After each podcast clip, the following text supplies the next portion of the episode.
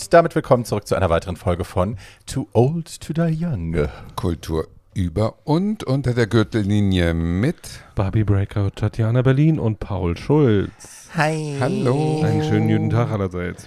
Na, Na, wie geht's euch? mir ist warm. Ja, Mir ist auch, mir ist auch warm.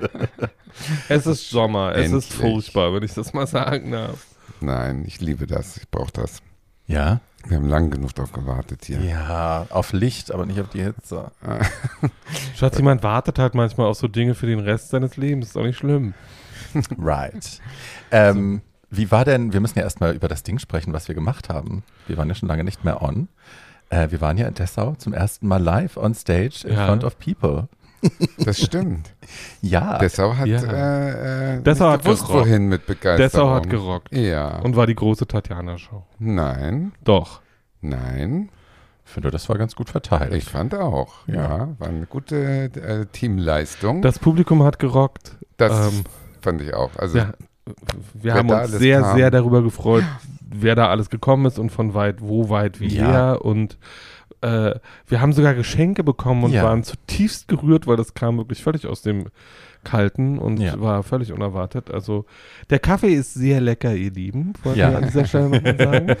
Das Kiescafé war ein super Gastgeber. Das Ja. war so Ja. toll organisiert und es hat wirklich Spaß gemacht. Ja, wir haben dann wegen Wolkenbruchs haben wir alles nach innen verlegt und dann war der Raum auch äh, echt schnell voll und kein Platz mehr frei und ähm, ja, wir sind alle was. geblieben bis zum Schluss. Wir haben sehr viel gelacht, das war sehr, sehr lustig äh, und ja, es war wirklich toll. Das machen wir wieder. Das machen das wir machen wir wieder. wieder, auf jeden genau. Fall. Es gibt ja schon Pläne für einen Berlin-Dings, können wir darüber Genau, schon wir reden? können darüber schon reden. Äh, unser Berlin-Debüt äh, als Live-Podcast, also wir sind natürlich jeden Tag in Berlin, das ist jetzt für uns nicht so aufregend, äh, findet am 14. Juli statt. Äh, Im Freiluftkino in Charlottenburg. Mhm. Äh, für nähere Informationen kontaktieren Sie bitte unsere Facebook- oder Instagram-Seite. Ähm, da wird äh, bekannt gegeben, welches Thema wir machen am 14., welchen Film es gibt und wen ihr sonst vielleicht noch so erwarten dürft. Es gibt nicht endlos Plätze, also wer kommen möchte, sollte äh, relativ ruckartig reservieren, weil ähm, es gibt zwar mehr Plätze als in Dessau, aber nicht für Berliner Verhältnisse vielleicht nicht so viele Plätze wie in Ja, Dessau. man denkt bei Freiluftkino ja erstmal, da können ein paar hundert Leute hin, aber so ist es das nicht. ist so nicht, das ist klein und fein. Äh, und äh, es gibt, glaube ich, insgesamt 75 Plätze und die sind gegebenenfalls schnell weg. Okay. Geht los um 21.30 Uhr. Ähm, es, geht lo es geht los um 21 Uhr mit einer fröhlichen kleinen äh, Talkrunde äh, zwischen uns dreien und eventuell noch anderen Menschen. Und um 21.45 Uhr zeigen wir dann den Film. Very nice. Da freuen wir Okay. uns drauf. Ja, das wird sehr schön. Ja. Und heute, heute haben wir ja, oh Gott, ich weiß gar nicht, wie ich anfangen soll. Also wir haben ja Vorn. als Thema die äh, Musiker oder Musikerinnen Biografien. Aber ich bin natürlich, ähm, ja, bei mir geht's ja nur, geht ja nur, dass ich über Tina Turner spreche. Also es geht ja gar nicht irgendwas anderes. Und äh, das ist halt ein überlebensgroßes Thema. Und ob ich dem gerecht werde, ich bin ein bisschen aufgeregt, muss ich Das musst du gar nicht sein, du hast schon so oft über Tina, Tina Ich wollte gesprochen. gerade sagen, du hast schon so viel Übung, in diesem Podcast über Tina zu reden. Ja, aber das war ja, äh, den, So. dem gerecht zu werden. Nein, In meinem Kopf hat diese toll. Folge ja das schöne plattdeutsche Motto, was schrie, das wief. Oder auf gut das? Deutsch, was brüllt die Alte? Aber Joy Fleming hatten wir doch gerade. So, ähm, ja, das hat mein Großvater immer gesagt, wenn jemand im Fernsehen gesungen hat. Ähm, Und äh, wir haben auch noch zwei andere sehr aufregende äh, Biografien von zwei anderen sehr unterschiedlichen Musikerinnen. Äh, die Filme sind sehr unterschiedlich, die Standpunkte sind sehr unterschiedlich. Die Qualität ist ja Die unterschiedlich. Qualität, um es mal freundlich auszudrücken. Ähm, Meiner wird sehr lustig, kann ich jetzt schon sagen. Und äh, deswegen beginnen wir mit einem das alles unter einem völlig anderen Deckmantel zusammenfassenden Spiel, nämlich unter dem allseits beliebten Fuck, Mary Kill. Heute singende Schwänze Edition oder Musiker. Ähm, und wer möchte dann anfangen? Ja, Tatjana, müssen wir die Regeln, wir erklären die Regeln für Tatjana nochmal. Nein, ich habe hab die Regeln jetzt noch Ja, gerade im aber Kopf. wer sie, wer sie, also wer bei uns neu ist, Okay. äh, übrigens willkommen für die, die neu sind, für alle anderen natürlich auch willkommen. Ähm, aber äh, Wir nennen jetzt drei, je- jeder von uns nennt drei Musiker und eine jeweils andere Person, die man sich vorher ausgesucht hat, muss dann sagen, welchen davon sie heiraten, ficken oder töten möchte. Okay. So. Ich bin noch am Aufschreiben. Sekunde. Einen Ja, brauche ich ich noch. noch erst zwei. Ähm, So. Ähm, ähm, ach, ja, genau. Nehmen wir den. So, wie, vielleicht. Ach, ich weiß doch. So. Wer möchte denn wen fragen? Äh, mir ist es egal, wen ich frage. Gut, ich frage dann Barbie. Dann frage ich Paul. Gut. Du fragst mich, du fragst Paul, dann frage ich Tatjana. Genau. Alles klar. Ich beginne dann mal mit. Möchtest du schon, Barbie, oder musst du noch auf deinem Handy irgendwelche Sachen machen? Nö, nö, ich bin fein. So, äh, ich sage mal Campino, Freddie Mercury oder Lenny Kravitz. Oh. okay. Also. Campino würde ich über den Jordan schicken, weil ich den, also ich fand den früher wohl mal hot, aber den nervt mich tendenziell, glaube ich, auch eher. Ähm, Freddie Mercury würde ich natürlich heiraten wollen, weil ich äh, A, großer Fan der Kunst bin und immer schon war und ähm, die Alte auch schön viel Geld hatte und so und ich glaube, mit der kann man ein sehr lustiges Leben leben. Und man will ja wissen, wie das ist, mit diesen Szenen zu küssen. Ja, nicht so unbedingt. Aber ja, Ich wäre schon neugierig. nö. Ähm, und Lenny würde ich natürlich bumsen wollen, ist Ja. klar. Wer nicht? Ja, auch in jedem Alter, ne? Also Ja. ab, ab legal. Der sieht doch Dann- jetzt Was- so gut bis aus. heute. Der ist doch 60 jetzt oder so, ne? Und nee, der ist noch keine 60, aber der ist, glaube ich, 53 oder irgendwie sowas. Also er ist auf jeden Fall alt genug. Ähm, und ja. äh, Und wie Graham Norton in seiner Show gesagt hat, als äh, Herr Kravitz für Frau Streep das Hemd angezogen, Ja. äh, angehoben hat, äh, hat er ihn angeguckt und auf sein neues Plattencover, wo, wo auch sein Waschbrett zu sehen war, gezeigt und gesagt, Honey, you're 53. This is not supposed to be happening. Er ist echt ein hübscher Mann. er ist unverschämt. Ich habe den ja mal geschminkt bei der Hochzeit von Barbara, bei der zweiten Hochzeit von Barbara Becker, äh, als sie Arne geheiratet hat. Das war ja alles sehr aufregend. Wir waren in so einem Hotel in Berlin und haben dann da äh, wilde Make-up-Session gehabt und Anzieh-Session und dann stolperte irgendwann Lenny rein und meinte, machen wir immer noch so mal einen Eyeliner. Und dann habe ich mit zittrigen Händen und so einem kleinen abgekauten schwarzen Kajal, habe ich ihm dann einen kleinen Eyeliner gezogen und er so, "Mm, that looks great. Und ich war so ein bisschen nass und dann sind wir in, äh, in Limos, in die Tiefgarage und sind dann mit Limos weggefahren zu der Location, die ja in Potsdam war. Ähm, vor den Paparazzis geflohen, hinter uns Naomi Campbell und so, das war das sehr aufregend. Die ich nicht erkannt Das habe auf der. Hochzeit, weil sie so sehr neue runde Backen hatte und ich dachte so, ist das deine Mutter? Und dann so, ach so, nee. It's Naomi. Hi. Ähm, okay. Tatiana. Mhm. Harry Styles. Kenn ich nicht. Wow. Ähm, wow. Dann, You're a lost baby. dann nehmen wir doch an der Stelle mal. Wir halten mal fest, Tatjana kennt Harry Styles nicht. Können wir das Nee, mal was, was, festhalten? was, sie, was sie kennt. Elvis Presley. Ja. Wolfgang Amadeus Mozart. Nein, I'm kidding. Elvis Presley, Tommy Lee. Kennst du Tommy Lee? Ähm, Ex-Mann von Pamela Anderson mit dem großen Penis. Ach, der, ja, ja, ja. Ja, der Drummer. Ja, ja, ja. Und Rick Astley, den kennst du doch Oh auch. Gott, ja. Also Rick Astley muss sterben, Tommy Lee, äh, Sex und ähm, wer war das dritte? Äh, hab ich auch schon wieder vergessen. Elvis Presley. Ach ja, genau, den heiraten. Den hätte ich besser umsorgt als Priscilla. Das hätte ich hingekriegt, dass der Du heiß warst bleibt. nie jung genug ihn, wäre im Bett? Ja, das stimmt. Der wäre im Bett gestorben und nicht auf dem Klo. Ja, aber der wäre auf jeden Fall äh, älter geworden und in Würde gealtert. Das ähm, war ja wirklich, der, der war ja wahnsinnig hübsch. Und ich glaube, dieser Insane, neue, Sau. Diese neue äh, filmische Biografie scheint ja ganz gut zu sein von Bas Luhrmann Ja. über ihn. Ja. Die Kritiken Ganz sind sehr gespalten. Also Kritiken. ich habe aus Cannes Kritiken gelesen. die es wirklich gehasst haben, aber ich habe auch Kritiken gelesen, die sag, gesagt haben, das ist ein ja, ich Meisterwerk. bin gespannt. sehr, das, also das ist ja bei ihm immer so, das heißt, Ja. Kommt, das, kommt das vor, dass die Kinder immer sehr jung waren, die Frauen? Oder wird das so ausgespart, das Thema? Das weiß, das ich weiß ich nicht. Ich war ja nicht in Cannes und habe den Film nicht Okay. gesehen. Ich kann dazu nichts sagen. Dieses Jahr. Also, Ja. genau, also Okay, also, ähm, dann äh, werfe ich mal in die Waagschale, fahr in Urlaub, Mhm. ähm, den jungen Bruce Springsteen Mhm. und Jürgen Markus. Wer ist das? je. Also, Es ist fährt das. ein Zug nach nirgendwo. Also Kennst du hat- nicht diesen super Schwulen aus den äh, 70er Jahren Hitparaden, Jürgen Nee. Markus? Aber ist ja egal, ich muss es nicht So, Markus. Okay, warte, ähm, Rex die, Gildo. die kennt den. Die kennt Ja, den. kennst Rex Gildo muss, also diese Schlagerheinis müssen alle sterben, ist unerträglich. ähm, und, ähm, also, ja, tut mir jetzt leid für Rex Gildo, das kann er ja im Notfall auch alleine. Und, ähm, She did. So. ähm, und dann, was war's noch? Fahren Urlaub und? Der junge Bruce Springsteen. Äh, äh, also mit Brucey schlafe ich, Ja. weil Brucey war ein heißes Ja. Geschleuder. der sah echt gut. Äh, ich würde mit Bruce, alles, also ehrlich gesagt, äh, Bruce ist so einer von denen, anytime, ist mir so egal. Ähm, so, Der der, freut ist, sich. der ist auch immer noch heiß, finde ich. Ähm, und ja, fahren muss ich dann wohl. also Wobei, eigentlich könnte ich auch Bruce heiraten, dann könnte ich mit Bruce ja, Ja. trotzdem schlafen und äh, mit, äh, mit fahren äh, wird dann, glaube ich, einmal fröhlich gebumst. Das ist, glaube ich, ganz lustig. Glaube ich auch. Ähm, so. Und äh, solange er dabei nicht spricht, weil ich finde Fahrens Stimme so ein bisschen schwierig. Die Sprechstimme wohlgemerkt. Du kannst ihn ja daran hindern, dass er viel spricht. So kann man ja, kann man ja Knebel reintun. So, Oder oder, ein paar alte, Dinge. oder ein paar alte Socken oder irgendwie sowas. So entsprechend. Ich dachte So. jetzt eh, an organisches Material. Egal. Ähm, Ähm. ja, beim Sex, ja.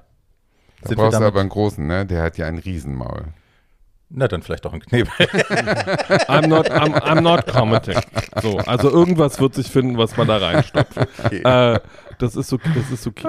Ähm, und so, damit wären wir jetzt äh, bei der Diskussion darüber, warum eigentlich, weil das wollte ich wirklich gerne mal verstehen, äh, gibt es die Faszination darüber, über leidende, ganz unterschiedlich leidende Frauen Biografien zu drehen. Und das sind meistens männliche Regisseure, die dann irgendwie entweder irgendwie Frau Piaf schwer verenden lassen oder Selina abstürzen lassen oder äh, ja, es gibt ja da so diverses, äh, was man Frauen antun kann, die singen oder spielen oder irgendwie sowas, bevor man sie dann zum Schluss sterben lässt. Warum tun Leute das so gerne und warum guckt man sich das so Du gerne an? beschreibst, beschreibst das ja gerade so, als wäre das nicht in der Realität so passiert. Ja, wollte Also, ich sagen, das Leben war Naja, ja so. die, die, die Frage ist ja, waren wir ja gerade bei, Elvis kriegt jetzt irgendwie, nachdem er auf der Toilette gestorben ist, irgendwie eine riesige Cannes-Premiere und ein, eine zweieinhalbstündige Materialschlacht, die ihn im Wesentlichen feiert. Aber ja eigentlich kein Film über Elvis ist, sondern ein Film Mhm. über Tom Hanks, der seinen Manager spielt. Äh, das mal nebenbei. Und ähm, warum ist das so faszinierend? Also du meinst, es gibt eine Diskrepanz dazwischen, wie wir männliche Rockstars feiern in biografischen Filmen und wie wir weiblichen Frauen lieber dabei zugucken, wie sie sich selber zugrunde richten, oder? Ja, na, also das das, was du irgendwie, sagen willst? genau, wir gucken Frauen dabei zu, wie sie sich zugrunde richten Mhm. und äh, Herr Mercury kann dann irgendwie, das, der Framing-Device für diese Geschichte ist halt, wie Herr Mercury kurz seiner Band erklärt, dass er, HIV, dass er jetzt AIDS hat und danach vor 70.000 Leuten auftritt. Äh, ich finde, das halt Mhm. ist sehr unterschiedlich. Finde ich eigentlich nicht so. Ich glaube, die Faszination ist einfach die Berühmtheit. Äh, äh, alle berühmten Promis, ähm, die es wert sind, kriegen einen Film sozusagen, Frauen wie Männer. Und äh, je mehr Drama, desto besser für die Kasse. Also insofern gibt es vielleicht proportional mehr Frauenbiografien, die verfilmt wurden, als Männer. Aber ansonsten, Also den Johnny Cash-Film fand ich jetzt auch nicht wenig, wenig Drama oder wenig Absturz oder so. Oder bin ich da auf dem falschen Dampfer? Zum Beispiel. Dann liegt es ja vielleicht schlicht an mir, dass ich das so wahrnehme. Ist ja auch interessant. äh, es gab doch jetzt den mit Viola Davis, Ma, sowieso das Black Ma Bottom. Rainey's Rainey. Black Button. Genau, was ja auch eigentlich eine typische Verliererinnen-Geschichte hätte werden können, wenn sie es jetzt nicht mal so gezeigt hätten, wie es war, dass es eben eine Frau war, die super stark war und einfach nur gegen die äußeren gesellschaftlichen Umstände nicht ankam. Und äh, das ist vielleicht das, was du meinst, dass, dass oftmals die Frauen als schwach dargestellt werden, aber sie sind es vielleicht gar nicht gewesen. Ich glaube auch nicht, dass Edith Piaf ein Opfer war, auch wenn der Film das vielleicht zeigt. Na, Also das, was glaube ich, einfach das, nicht, was ich daran, die das, was ich daran halt erstaunlich, naja, das, was ich daran halt erstaunlich finde, ist, dass sie halt nie ganz klar als Opfer gezeigt werden, weil man dann ja eventuell einen Täter benennen müsste, ganz deutlich, Mhm.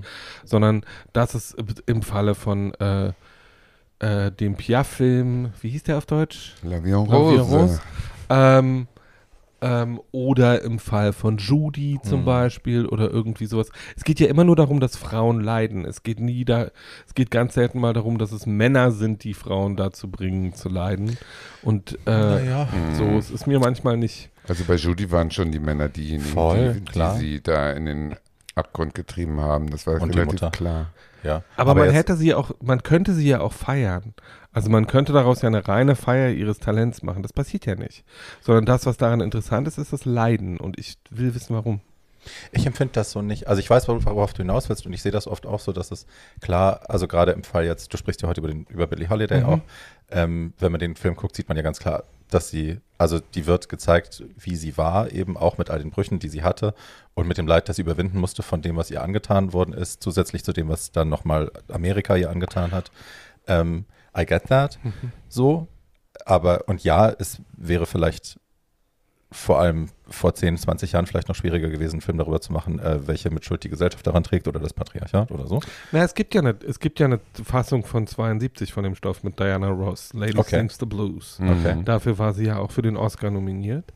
Ähm, und so die Fassung, die ich heute bespreche, da ist schon der große Unterschied, dass in Lady Sings the Blues ist es halt die reine Passion. Also äh, Frau Ross leidet sich halt durch diesen Film, dass es nur so kracht und am Ende ist sie tot. Mhm. Äh, und in der neuen Fassung, also The United States versus Billie Holiday, ähm, geht es ja schon darum, dass sie auch Bürgerrechtlerin war Mhm. und dass sie ein ganz klares politisches Statement setzen wollte und eine politische Mission hatte mit allem, was sie da gemacht hat. Und dass Das ist sie ja schon jemanden hatte, gegen den sie kämpfen musste. Also und dass sie jemanden hatte, mit Opfer. gegen den, gegen den sie kämpfen. Und die, sagen wir mal, die Männer, von denen sie da umgeben ist, sind ja schon ganz deutlich Täter. Ja. Also die Frage gibt es Ich glaube, die Antwort liegt auch in der ähm, äh, Biografie, die ich bespreche, und zwar in Tina, weil Ja. äh, äh, Tina ist exemplarisch, glaube ich, eine der äh, ganz frühen ähm, Fälle Mitte der 80er, wo sich dieser Blick von die Frau als Opfer des Mannes gewandelt hat in die Frau nimmt ihr Leben in die Hand und macht selber Mhm. was draus. Ob sie am Ende Erfolg hat oder nicht, ist da völlig zweitrangig. Aber der Blick auf die Frau, die sich selber sozusagen etwas schafft und daraus, ähm, äh, lass es äh, gut enden oder schlecht enden, äh, was baut sich, das hat, das hat diese Tina-Biografie gewandelt, weil ähm, als die über ihren Missbrauch gesprochen hat, das war eine der allerersten Anfang der 80er. Vorher wurde nicht darüber gesprochen, über, über, über Missbrauch und so. Und so wird es bei dem Diana Ross-Film auch gewesen sein. Das wurde höchstwahrscheinlich nicht, be, ähm, nicht, nicht besprochen, dass diese Frauen Opfer waren. Und sie haben da selber nicht drüber geredet. Erst Tina hat mit ihrem Interview damals angefangen, ähm, was loszutreten und einen Bewusstseinswandel zu erschaffen. Die hat äh, Millionen Briefe gekriegt von Frauen, die sagen, wir haben genau dasselbe erlebt und du bist für uns jetzt eine Inspiration und nicht das Opfer. Bevor du gleich damit anfängst, schon. damit bevor du gleich mit dem Leben nochmal von vorne anfängst. Es gibt eine, meiner Meinung nach eine journalistische Persönlichkeit, die daran schuld ist, dass sich das geändert hat. Alice Schwarzer? Nein, das ist Oprah. Ja, Oprah auch. Ähm, Ja. Weil Oprah in den 90er Ja. Jahren diejenige war, die Mhm. den Raum geschaffen hat, Mhm. dass berühmte Frauen Ja, ähm, über schwere Themen reden Ja. konnten. Egal, ob es jetzt irgendwie von Tina über ja, Whitney ja. bis zu Jane Fonda, zu. Ja. bla, äh, die konnten da alle hinkommen und sagen, mir ist Folgendes passiert. Und da saß ihnen kein Mann gegenüber, von Johnny Carson über einen Witz fünf, gemacht hat. 500 Mhm. andere Leute, nee, der sich da nicht einfühlen Ja, ja, konnte, genau. weil er in der wollte. und Ja. auch nicht wollte, weil er in einer patriarchalen Machtposition ist, ähm, sondern Absolut. eine Frau, die gesagt hat, I get it, Ja, that ja. happened to me, Ja. I get that. Glaube ich auch. Ähm, und äh, das war, glaube ich, das darf man, glaube ich, nicht unterschätzen. Oprah hat ja auch das äh, gesagt, dass sie die erste Generation der Frauen sind, die öffentlich über Sachen sprechen, wie Mhm. Missbrauch und äh, Gewalt. Und äh, man kann nicht hoch genug schätzen, das, was die gemacht hat und dass sie den Legends Ball veranstaltet hat, für Ja. die, die noch lebten zu der Zeit. Wir haben über den Legends Boy ja schon mal gesprochen. Wir müssen irgendwann Ja. wahrscheinlich echt nochmal eine ganze Folge dazu machen, was Ja, einfach das ist ein. Milestone ist in TV Ja. Creation, TV Absolut. Production, in allem. Ähm, und halt so viele Legenden auf einem Haufen sind und so viele Heulmomente da drin und so viele historisch wichtige Sachen da Ja, mit reinspielen. das machen wir mal. Das machen lassen mal wir jetzt eine kurz. Legends Boy Folge. Machen wir. Ja. So, aber Ja. äh, wir steigen jetzt mal in das erste Leben so richtig Ich glaube bis zur Hüfte ein. Ja, wir steigen bis zum Hals. Äh, warten Tatjana in, kann das jetzt, glaube ich, bitte. Es geht wirklich um äh, ein Kind, was in eine völlig zerrüttete Beziehung geboren wird in den 30er Jahren. Im Nichts. Und da äh, äh, von Eltern, die sich hassten, aus Versehen, bei höchstwahrscheinlich irgendeiner besoffenen Vergewaltigung der Mutter, wird dieses Kind gezeugt als äh, eine von zwei Schwestern. Und der Vater hat überall seinen Samen noch in der Nachbarschaft verstreut. Da weiß man nicht, wie viele Halbgeschwister es gibt. Und äh, dieses Kind wächst auf mit nur Ehekrach und Schlägen und keine Liebe. Die Mutter hat es gehasst, weil es eben das ungeliebte Kind war, das nicht gewollte. Und der Vater war Pächter von so einem Feld und hat da äh, Baumwolle angepflanzt und die ganze Familie hat Baumwolle gepflückt. Das war die Kindheit. Und mit sechs haut äh, die Mutter von der kleinen Anna May ab nach St. Louis über Nacht. Nach irgendeinem weiteren Streit zieht die einfach weg und lässt ihre zwei äh, Töchter und den Vater alleine. Und der Vater guckt sich das eine Woche an und haut auch ab. Und ab da sind die sechs- und achtjährige Schwester allein in dem Haus und äh, werden rumgereicht in der Verwandtschaft. Und die Mutter holt die ältere Schwester zu sich, weil das die geliebte Tochter war. Und die Junge nicht. Die Anna May muss halt weiter mit Wie lange, wie irgendwelchen alt waren die da? sechs und acht. Als die die Schwester geholt hat? Ja. Also als der Direkt Vater, danach? Ja, ja, der Vater ist dann abgehauen und dann hat sie die Schwester geholt, aber die, die, die spätere Tina nicht, die Anna May hieß. Und die ist äh, rumgereicht worden von einem äh, sch schlechten Background in den anderen. Das waren einfach super arme äh, schwarze Tagelöhner nicht, aber äh, pf, nix an Geld. Und das Einzige, was es gab, war sonntags der Kirchgang und äh, hat sie im Chor gesungen. Und das war sozusagen wie Farbfernsehen. Ne? Das war das Einzige, was irgendwie ein bisschen Spaß machte, weil ansonsten war die von morgens bis abends auf dem Feld und musste Baumwolle pflücken. Und äh, hat im, vielleicht mal irgendwo im Fernsehen denn so Lucille Ball gesehen oder irgendwas und äh, ein Foto von Paris oder irgendwie hatte sie so eine Ahnung, da gibt es eine Welt da draußen, die ich niemals sehen will, äh, werde. Ne? Weil mein Leben ist hier äh, schrecklich und sie wartet jeden Tag am Fenster auf die Mutter, die nicht kommt. Und äh, wenn du in, so, in solche Verhältnisse geboren wirst, dann ist ja mit Hoffnung und so ist nichts. Und daraus wird eine Frau, über die es heute drei Bücher, zwei Filme, ein Musical, äh, die 200 Millionen Platten verkauft hat, die Rekordhalterin ist für das größte Live-Konzert vor der größten Menschenmasse ever in Rio vor 180.000 Menschen. Die Spannbreite von diesem, von diesem völlig chancenlosen reingeboren werden bis zu dem, was am Ende da war, ist so gigantisch, dass man sich dauernd doch fragt, also ich frage mich das bis heute, was ist der Motor? Es kann ja nicht nur Ehrgeiz sein, es kann ja nicht nur die Stimme sein. Es ist ja unfassbar. Unfassbar. Und wenn man dennoch erfährt, was dazwischen an Schrecklichkeiten jahrzehntelang passiert ist und dass die das alles überlebt hat und heute in der Schweiz wohnt und gerade für 78 Millionen ihr Wochenendhäuschen gekauft hat am See und das jetzt renoviert äh, mit 83, dann denkt man, das kann alles nicht, das gibt es gar nicht. So ein Leben gibt es überhaupt nicht. Wie kann man das füllen? Wie kann man das erklären? Also ich kann jetzt hier wirklich nur so Punkte äh, liefern, aber erklären kann man es nicht. Also da spielt noch irgendeine größere Macht mit rein, weil wie äh, geht das? Da ist die nun und äh, wird 16, immer noch in diesem Kuhkaff aus der Hölle äh, und äh, zieht dann mit 16, weil wirklich auch der letzte Verwandte sie dann nicht mehr will und sie auch von der Schule dann ging oder was auch immer oder sollte Krankenschwester werden, zieht nach St. Louis dann doch zu der Mutter und der Schwester. Und äh, ja, genau, und so, geht da äh, tagsüber in so eine, äh, sowas wie eine Berufsschule für Krankenschwestern. Und die Schwester ist inzwischen Barflittchen in irgendeinem äh, Holzschuppen, äh, wo irgendwie im, in der, auf der schwarzen Seite des Flusses äh, irgendwelche Bands spielen.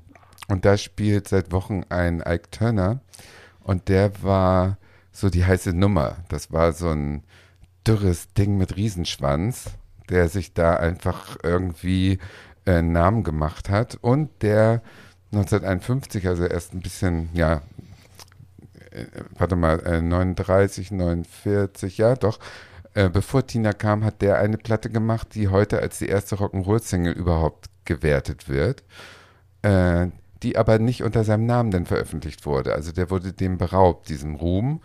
Äh, das war ein erster Hit für ihn und das war, das hat Elvis Presley gehört und daraus wurde Rock'n'Roll. Aber Ike Turner hat die erste Rock'n'Roll-Single äh, aufgenommen und kam da, Tina kam da äh, rein abends, hat ihre Schwester besucht und ist völlig fasziniert gewesen von diesem wilden Ike auf der Bühne und äh, hat aber im Prinzip keine Chance gehabt, weil die war nicht attraktiv, die hatte keinen Hals, sie hatte lange Giraffenbeine, die war unsicher und sie fühlte sich nicht wohl in ihrer Haut und hatte schlechte Zähne und eine komische Nase und sowas alles. Und hatte nur diese Stimme, die geschult war in diesem äh, Gottesdienstchor.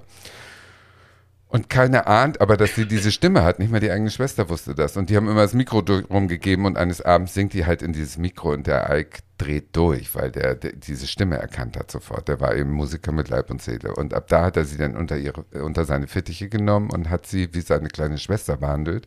Also äh, die durfte singen und die kriegte einen Pelzmantel und er hat ihr die Zähne machen lassen und so weiter. Und das war natürlich für so ein Mädchen ohne Schulabschluss und aus der bittersten Armut äh, das war das Ticket. Ne? Das war ganz klar, dass die den toll fand.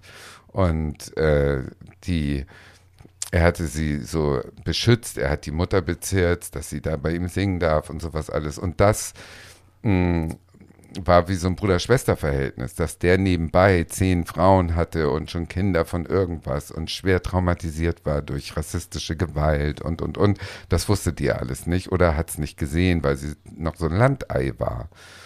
Und dann hat der gemerkt, was er da für eine Goldmine an Land gezogen hat und hat äh, irgendwann kam dann der erste Hit, A Fool in Love und da, als sie Nummer eins waren mit dem Song, da hat er gemerkt, dass, äh, oder da hatte er die, mh, hm, das Trauma, dass alle ihn verlassen und betrügen, die Erfolg haben. Das kam durch diese erste Rock'n'Roll-Single, die eben ihm auch weggenommen wurde von irgendeinem Saxophonisten. Äh, und da hat er dann ähm, das Spiel geändert, die Spielregeln geändert und hat sie geheiratet im Prinzip äh, in Mexiko und ist danach äh, nach der Hochzeit mit ihr in so eine Live-Sex-Show gegangen.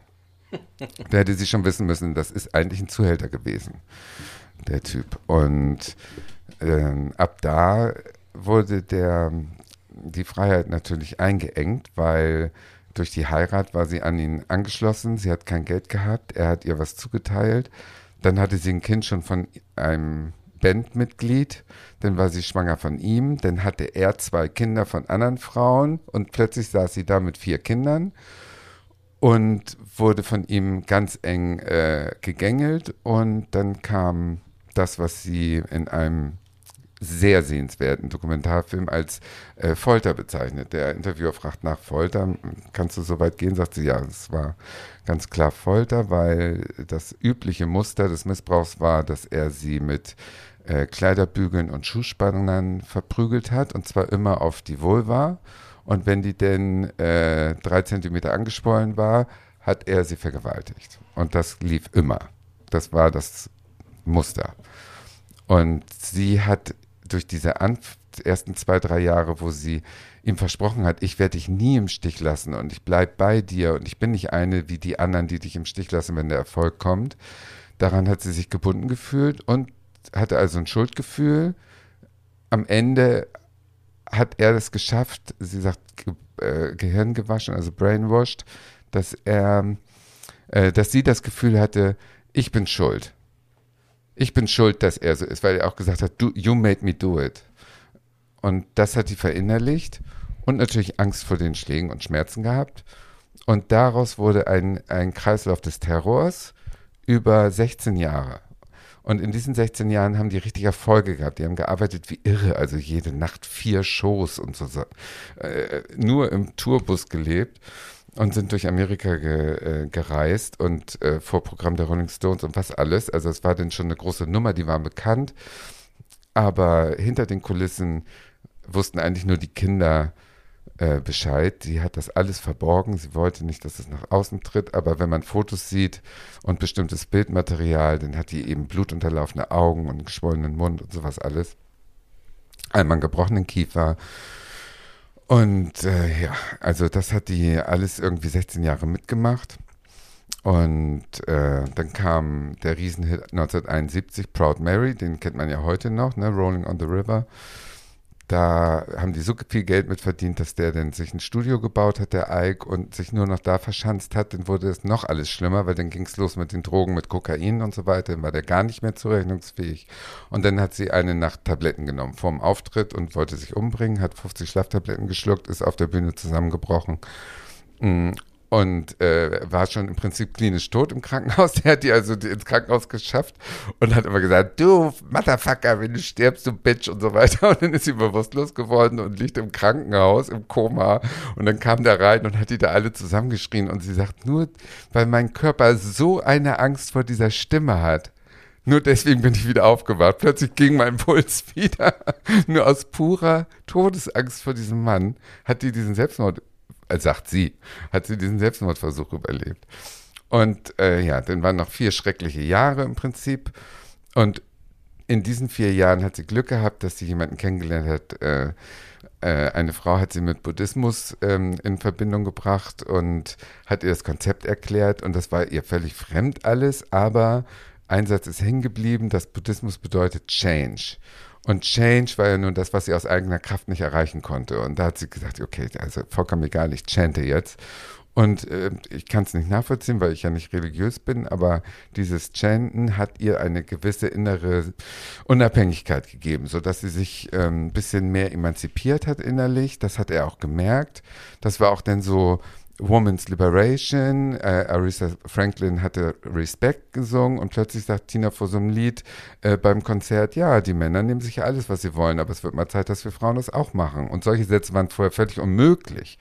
Ne, dafür hat die auch ordentlich einen auf die Schnauze gekriegt danach abends, aber immerhin hat sie immer so äh, sich so ein bisschen innerlich befreit und auf einer Fahrt zu irgendeinem namenlosen Flughafen nach Dallas am 3. Juli 74 äh, da haut der sie da im, in der Limo wieder zusammen, weil sie irgendwie so einen Schokoriegel von ihm, so einen ausgespuckten, nicht in der Hand auffangen wollte.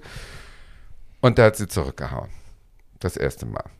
Und da wusste sie, okay, jetzt äh, reicht's. Also jetzt ist der Moment gekommen. Und dann sind die ausgestiegen beim Hotel und sie sagt, alle waren so völlig peinlich berührt, weil keiner wollte es adressieren, dass sie blutverschmiert, weil sie hat den weißen Anzug blutverschmiert, total verschwollen und sie ist nur so ins Zimmer, ins Zimmer, ins Zimmer und dann ist der, hat er sich aufs Bett gelegt und sie sagte, ich musste ihm immer dann die Füße massieren. Nach solchen anstrengenden Privatflug-Jet-Reisen. Also hat sie ihm die Füße massiert, dann ist er eingeschlafen und dann hat sie ihr Handgepäck genommen und ausgepackt und ist hinten aus dem Hotel und sie sagt, noch nie so eine Angst gehabt wie in dem Moment, ist sie äh, abgehauen äh, mit einer Mobile Phone Karte, Mobile irgendwas und 36 Cent. Und damit ist sie abends denn nachts. Also keine Mobile Phone Karte? Nicht Mobile Phone, Mobile.com, irgendeine Tankkarte oder was. Ah. Aber mehr nicht. Und damit ist sie über die und dann war da ein Highway und ein Highway ist halt Autobahn und der ist auch befahren. Und sie sagt, sie erinnert sich nur noch an diese Lichter und an das Hupen. Sie ist einfach über diese Autobahn gerannt, mitten im Verkehr und dass da dieser dieser Verkehr sie nicht totgefahren hat, ist auch ein Wunder, was sie sich nicht erklären kann. Und dann kommt sie gegenüber ins Ramadan Hotel und kommt da blutverschmiert und zahnlos an die Rezeption und sagt, hören Sie, ich bin Tina Turner. Mein ich Name 36, ist Tina Turner und ich kaufe hier ein. ich habe 36 Cent in der Tasche und wenn Sie mir ein gutes Zimmer geben, ich schwöre Ihnen, ich zahle zurück. Und sie sagt, der Typ eben, das ist eben im Leben manchmal so, der guckt sie an, nimmt den Telefonhörer und sagt, die Präsidentensuite für Miss Turner, wir haben hohen Besuch und gibt ihr das schönste Zimmer. Das ist heute auch immer noch das Tina Turner Zimmer. Und äh, am nächsten Morgen, dann hat sie einen Anwalt angerufen irgendwie und der hat ihr einen Fluch nach LA und sie dann bei Freunden untergebracht, heimlich. Und so ist ihr diese Flucht, äh, Flucht gelungen. Und das war dann der 4. Juli, das ist in Amerika der Unabhängigkeitstag. Und das ist für sie natürlich auch so ein Zeichen, dass sie das nun der Unabhängigkeitstag ist auch für sie eben der höchste Feiertag. Ja, und ab da ging es dann los, Tingeln. Also da, äh, der Ike hat äh, alle Verträge, die sie nicht mit ähm, wahrgenommen hat, äh, musste sie zahlen. 50 äh, Prozent. Und äh, dann haben sie sich ähm, scheiden lassen und äh, er hat alles verlangt und sie hat gesagt, du kannst alles haben, bis auf meinen Namen. Tina Turner hat er ihr ja gegeben, den Namen. Äh, und sie sagt, dafür habe ich zu hart gearbeitet, das ist jetzt meine Marke, die, äh, ich will nur den Namen. Und der Richter so, hä? Das geht um Millionen, ne? Also wenn sie Gütertrennung äh, äh, oder wenn sie Hälfte Hälfte gemacht hätten, hätte sie richtig Geld gemacht. Nein, nur den Namen. Und dann hat die angefangen bei McDonalds zu singen, bei Firmen, Betriebsfeiern. Und war schon über 40 und hat ähm, pff, keine Chance, ne? Eine schwarze, abgehalfterte Ex von irgendeinem. Die seit zehn Jahren keinen Hit mehr hatte. Ja, äh, mindestens. Die war völlig äh, aufgewaschen und dann äh, hat sie wirklich da irgendwie in Las Vegas dann immer so Kabarett-Acts gehabt und hat dann versucht, das irgendwie zu schaffen, aber es war immer so ein äh, auf niedrigem also, Niveau. Las Vegas Cabaret Act bedeutet, dass man mit zwei Background-Sängerinnen und einem Playback auf einem in einem drittklassigen Hotel die Abend die Abendunterhaltung Genau, macht. beim Essen, so. genau, beim Essen vor, vor schlafenden Menschen, ja. Und das hat sie jahrelang gemacht und dann hat sie irgendwann sonst, dann hat sie eine Freundin gehabt, äh, die ist 40 Jahre ihre Assistentin geblieben auch die hat äh, sie dann gebucht in so Fernsehsendungen und überall wurde sie, na, wo ist ein Ike? Und äh, immer mit Ike in Verbindung gebracht und dann hat sie äh, einen Manager kennengelernt und der hat gesagt, was willst du denn eigentlich? Wieso soll ich dich nehmen? Das war der Manager von Olivia Newton-John, also eine ganz andere Welt. Und sie hat gesagt, ich will die erste Frau sein, die Fußballstadien füllt wie die Rolling Stones. Ich will Rock machen. Und da hat er gesagt, die alte knuspert nicht ganz richtig, ne, weil Nein, es gibt es nicht. Es gibt keine schwarze Rocksängerin, die Fußballstadien füllt. Es gibt überhaupt keine schwarze Rocksängerin. Ja, genau, es gibt es gar nicht, was du willst. Aber er war so beeindruckt von dem Willen, dass die das also die unbedingt schon, ne? wollte. Ja, aber nicht in der, also nicht in der Größen, also nicht international. Nicht, in de, nicht international in der Liga Rolling Stones oder right. irgendwie sowas. Absolut nicht. nicht. Und sie hat auch keinen Plattenvertrag und nichts. Na, und, und Rock dann, war schon, Rock war schon relativ, also weiß, äh, war schon relativ weißes war Geschäft. Super weiß. Sagen wir mal, klar. und die größte und die größte und berühmteste Rock- und Blues-Sängerin äh, bis dahin war, glaube ich, Janis Joplin gewesen. Ähm, und dazwischen gab es viel Soul und viel ein bisschen es Folk, aber Rock mit schwarzen Protagonistinnen war ganz rar. Gab es gar nicht und gab es auch in Amerika gerade gar nicht, weil da zwischen R&B und Pop und Rock Wände, Mauern stehen. Also äh, River Deep Mountain High wurde deswegen in Amerika kein Hit, weil es für die Weißen zu schwarz und für die Schwarzen zu weiß war. Und so. Naja, und dann hat der überlegt, ja, machen wir irgendwie, machen wir irgendwie, versuchen wir. Und hat sie eben unter seine Fittiche genommen. Und dann kam dieses Comeback äh, mit Private Dancer, was ja ähm, pff, gigantisch war. Das war eine Plattenfirma, ich glaube Capital. Und die haben gesagt, was? This Black äh, Douchebag? Also die wollten die gar nicht haben und haben gesagt, du kriegst wow. einen Entwicklungsvertrag. Ja, weil die war zu alt. Ne? Die war zu alt, hatte kein Image und äh, äh, man wusste nicht, was ist sie und äh, Rock'n'Roll, nein. Und dann haben sie gesagt, gut, du kriegst einen Entwicklungsvertrag, der geht jetzt drei Monate und da kannst du versuchen und äh, stell uns irgendwas vor am Ende dieser drei Monate. Und dann haben die in zwei Wochen diese Private Dancer äh, produziert, äh, die, die Platte. Aber sie hatte natürlich den Vorteil, dass sie in der damaligen Zeit noch ein Rolo-Deck hatte, durch das sie auch mal gehen konnte und ein paar Gefallen abrufen konnte, die ihr bestimmte Leute noch schuldeten. Nicht das, sie war äh, äh, innerhalb der Szene höchstwahrscheinlich beliebt und kriegt einen äh, Song von Dire Straits, den er im Mülleimer hatte und kriegt einen Song von dem und dem und so weiter. Also das lief ganz gut, aber wer hätte gedacht, dass die Mischung von diesen acht Liedern so gut wird, dass, äh, dass daraus eins der größten Comebacks ever äh, wird. Wobei sie sagt, das war kein Comeback, sondern das war der Start von Tina Turner, weil es war die erste Platte, wo sie selber sozusagen den Daumen drauf hatte, wo sie selber entscheiden konnte, wo sie selber am Gelingen beteiligt war. Also um das, und ich habe es extra nochmal nachgeschlagen, um das nochmal zu kontextualisieren. Tina Turner war die erste Frau über 40, die einen Nummer 1 Hit in den amerikanischen Charts hatte. In der gesamten Popmusikgeschichte. Die hat, äh, ähm, wie soll ich sagen, sie hat versucht, die Vergangenheit hinter sich zu lassen und hat aus eigener Kraft was Großes geschafft mit dieser, mit dieser Private Dancer CD und hat dann aber gemerkt, dass sie immer noch wahrgenommen wird als Hälfte von Ike. Ike lebt die auch noch, hat auch schlecht über sie geredet und so weiter. Und dann hat sie gedacht, so, damit jetzt mal alles wirklich mit dieser Platte Neustart wird, rede ich jetzt einmal über diesen Missbrauch und dass die nicht immer denken, Ike ist der Tolle und unsere Ehe war so glücklich. Ach, dass sie sie auch in jetzt, Ruhe lassen, ne? Dass ja, damit mal Schluss ist, ist genau. damit jetzt Schluss ist und damit die auch mal wissen, hm. wie das war. Und ich erzähle es einmal dem People Magazine und People Magazine ist so wie äh, damals viral, also äh, das war 30 Millionen Auflage. Und das hat die 81 gemacht und dachte, jetzt ist äh, da äh, Ende. Ja, und dann ging äh, sozusagen der Fluch des Erfolges sozusagen war, dass dann wurde sie Nummer eins, wie du sagst, äh, 1983 mit What's Love Got to Do With It. Und ähm, immer mehr Leute äh, sprangen auf diese Biografie an und fanden eben dieses Wunder so, so bewundernswert, dass die das eben trotzdem geschafft hat. Und sie wurde sozusagen so eine Inspirationsfigur. Und das wiederum bedeutet aber, dass sie natürlich erst recht bei jedem Interview gefragt wurde, äh, wie hast du das geschafft? Äh, äh, wie war das mit Ike? Was war der schlimmste Moment eurer Ehe? Und also die wollten immer, die Journalisten wollten immer darauf hinaus. Und das war natürlich für sie immer eine Retraumatisierung, weil die ist bis heute schwer traumatisiert. Der Ehemann sagt, sie hat Albträume heute noch und, und, und. Die hat nie eine Psychotherapie gemacht. Äh, und das war, er sagt, das ist wie ein Soldat, der Kriegserlebnisse hat, die kommen immer wieder hoch. Also dieses posttraumatische Belastungsstörung.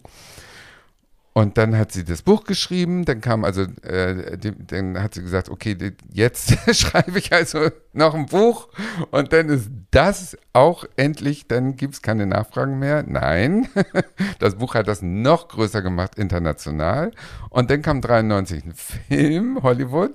Die Versuchung war natürlich auch zu groß, die war inzwischen ja ein Superstar. 1993 war die ja schon mit mehreren Welttourneen äh, richtig eine große Geldmaschine aber sie war noch kein Icon sozusagen. Der Film hat das visualisiert mit Angela Bassett und Lawrence Fishburne. Das ist ja ein Film, der ist von Disney, aber der ist wahnsinnig brutal. Also diese Vergewaltigungsszenen im Film sind super krass. Und den haben sie in Venedig vorgestellt. Und da gibt es wirklich ein ähm, ähm, äh, Doku auf, auf, auf YouTube. Das ist unfassbar, wie sie da in der Pressekonferenz sitzt, neben Angela Bassett. Und Angela Bassett so, oh toll, Tina Turner ist auch da und mein neuer Film und so. Und, die, und der erste Journalist fragt, na, wie fanden Sie denn den Film, Frau Turner? Und sie so, äh, den habe ich nicht gesehen. Warum nicht? Und dann erzählt sie das. Nee, ich habe das alles durchlebt ich will damit jetzt abschließen. Ich freue mich nicht, wenn ich daran erinnert werde. Und das Gesicht von Angela Bassett zerfällt. Ne? Die sitzt da plötzlich total todernst und starrt so vor sich hin, weil die natürlich die ganze Kampagne gerade zerstört und sagt, nee, ich werde den auch nicht gucken, weil ich habe das durchlebt und Schluss. Also das ist äh, nicht mein Ding.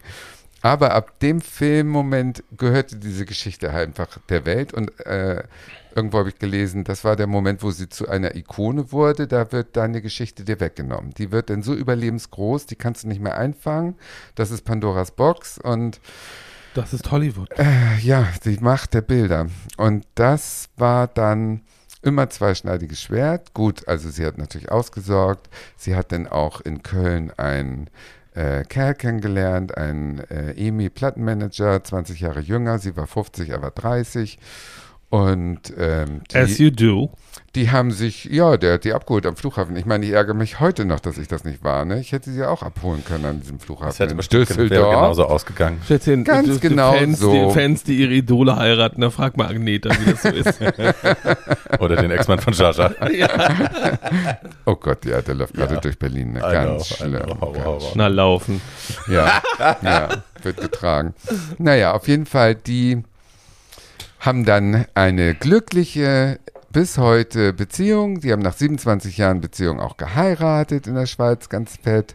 Und die letzten ähm, äh, zwei Jahrzehnte, die ist ja dann 2009, hat sie ihre letzte Tournee gemacht, hat sie auch rechtzeitig mit aufgehört und hat dann auch gesagt, sie hat nie Spaß dran gehabt, weil es war immer Arbeit. Alle haben sich amüsiert, aber sie hat nur gearbeitet. Insofern ist sie froh, in Rente zu gehen und lebt in der Schweiz schön. Und dann war aber natürlich, wie das immer so ist, bei so Menschen, die immer ein Ziel haben und immer ein Ziel verfolgen, wenn das Ziel weg ist, und das war nach der Hochzeit 2013, war im Prinzip alles erreicht. Beruflich erreicht, privat erreicht, Glück.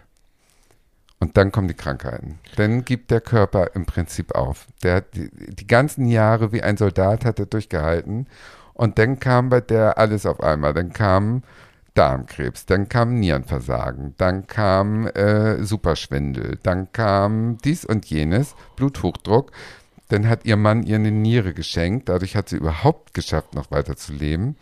Und jetzt ist sie halt, dann kam das Musical noch, dann hat der Mann angefangen, Ziele zu setzen. Ne? So, jetzt äh, verkaufen wir das Haus in Frankreich und jetzt machst du ein neues Haus und das richtest du schön ein und dann kommt ein Musical, da musst du auch noch die Choreografien checken und äh, das letzte war jetzt für 78 Mille das Ferienhäuschen, 20 Kilometer von ihr entfernt, weil sie nicht mehr reisen kann.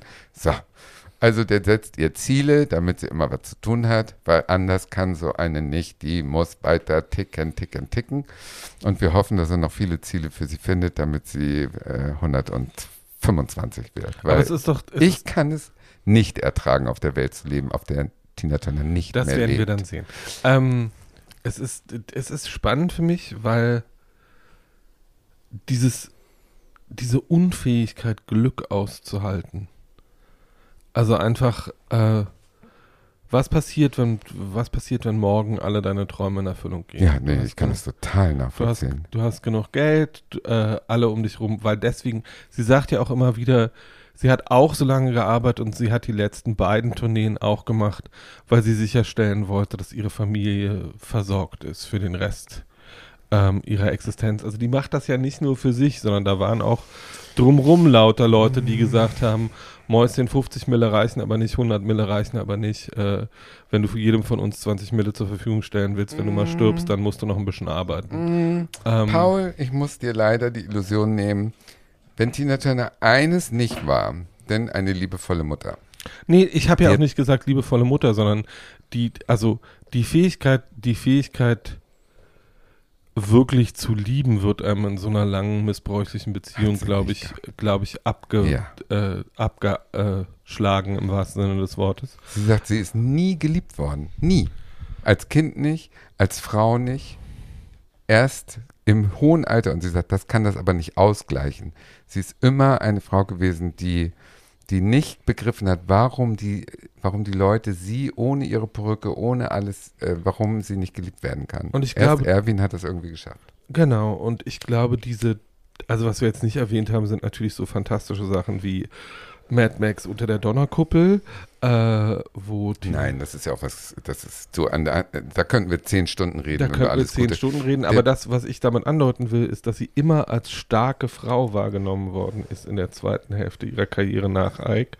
Und ich glaube, das kann auch richtig doll anstrengend sein, wenn du immer die Taffe sein musst ähm, und nie mal einen weichen Moment haben kannst in deinem äußeren Image und wenn du immer die Kämpferin und die Siegerin bist. Ähm, das kann, glaube ich, auch nerven. Kann sein. Also ich glaube eher, dass der Punkt ist, dass die, ähm, dass diese ganzen Self-Made-Menschen, das kann hier eine sein, die einen Laden an der Frankfurter Allee eröffnet oder eine Schneiderin aus der Türkei oder was auch immer, die hier sich irgendwie Menschen, die sich eigens eine Existenz äh, erarbeiten hat, dass diese Leute, wenn die älter werden, nicht in diesen Leerlauf kommen wollen, weil die, die haben das Gefühl, es muss immer weitergehen. Und das kann ich total nachvollziehen, weil Stillstand ist tot. Weißt du, wenn du, wenn du alles erreicht hast und im Sessel sitzt, dann, was, dann kann ja nichts mehr kommen als Verfall. Du musst doch weiter das Rad drehen. Na, und in dem ich- Hamsterrad, in dem du dein ganzes Leben warst, da auszusteigen, das geht gar nicht. Das, was ich erstaunlich finde, ist, dass sie ja seit 30 Jahren in ihrem Privatleben und in ihrer eigenen spirituellen Arbeit ganz bewusst gegen diese Maschine arbeitet. Nämlich Buddhismus als etwas benutzt hat, wo sie wusste, da musst du zur Ruhe kommen, da musst du aussteigen, äh, wenn du jeden Tag eine Stunde auf dem Kissen sitzt, was sie tut, wenn sie gesund ist ähm, und meditierst, da, in der Zeit machst du nichts anderes, sondern du zwingst dich einfach zur Stille und zum, zum Reflektieren. Zum Reflektieren und zum Sinne. Beobachten.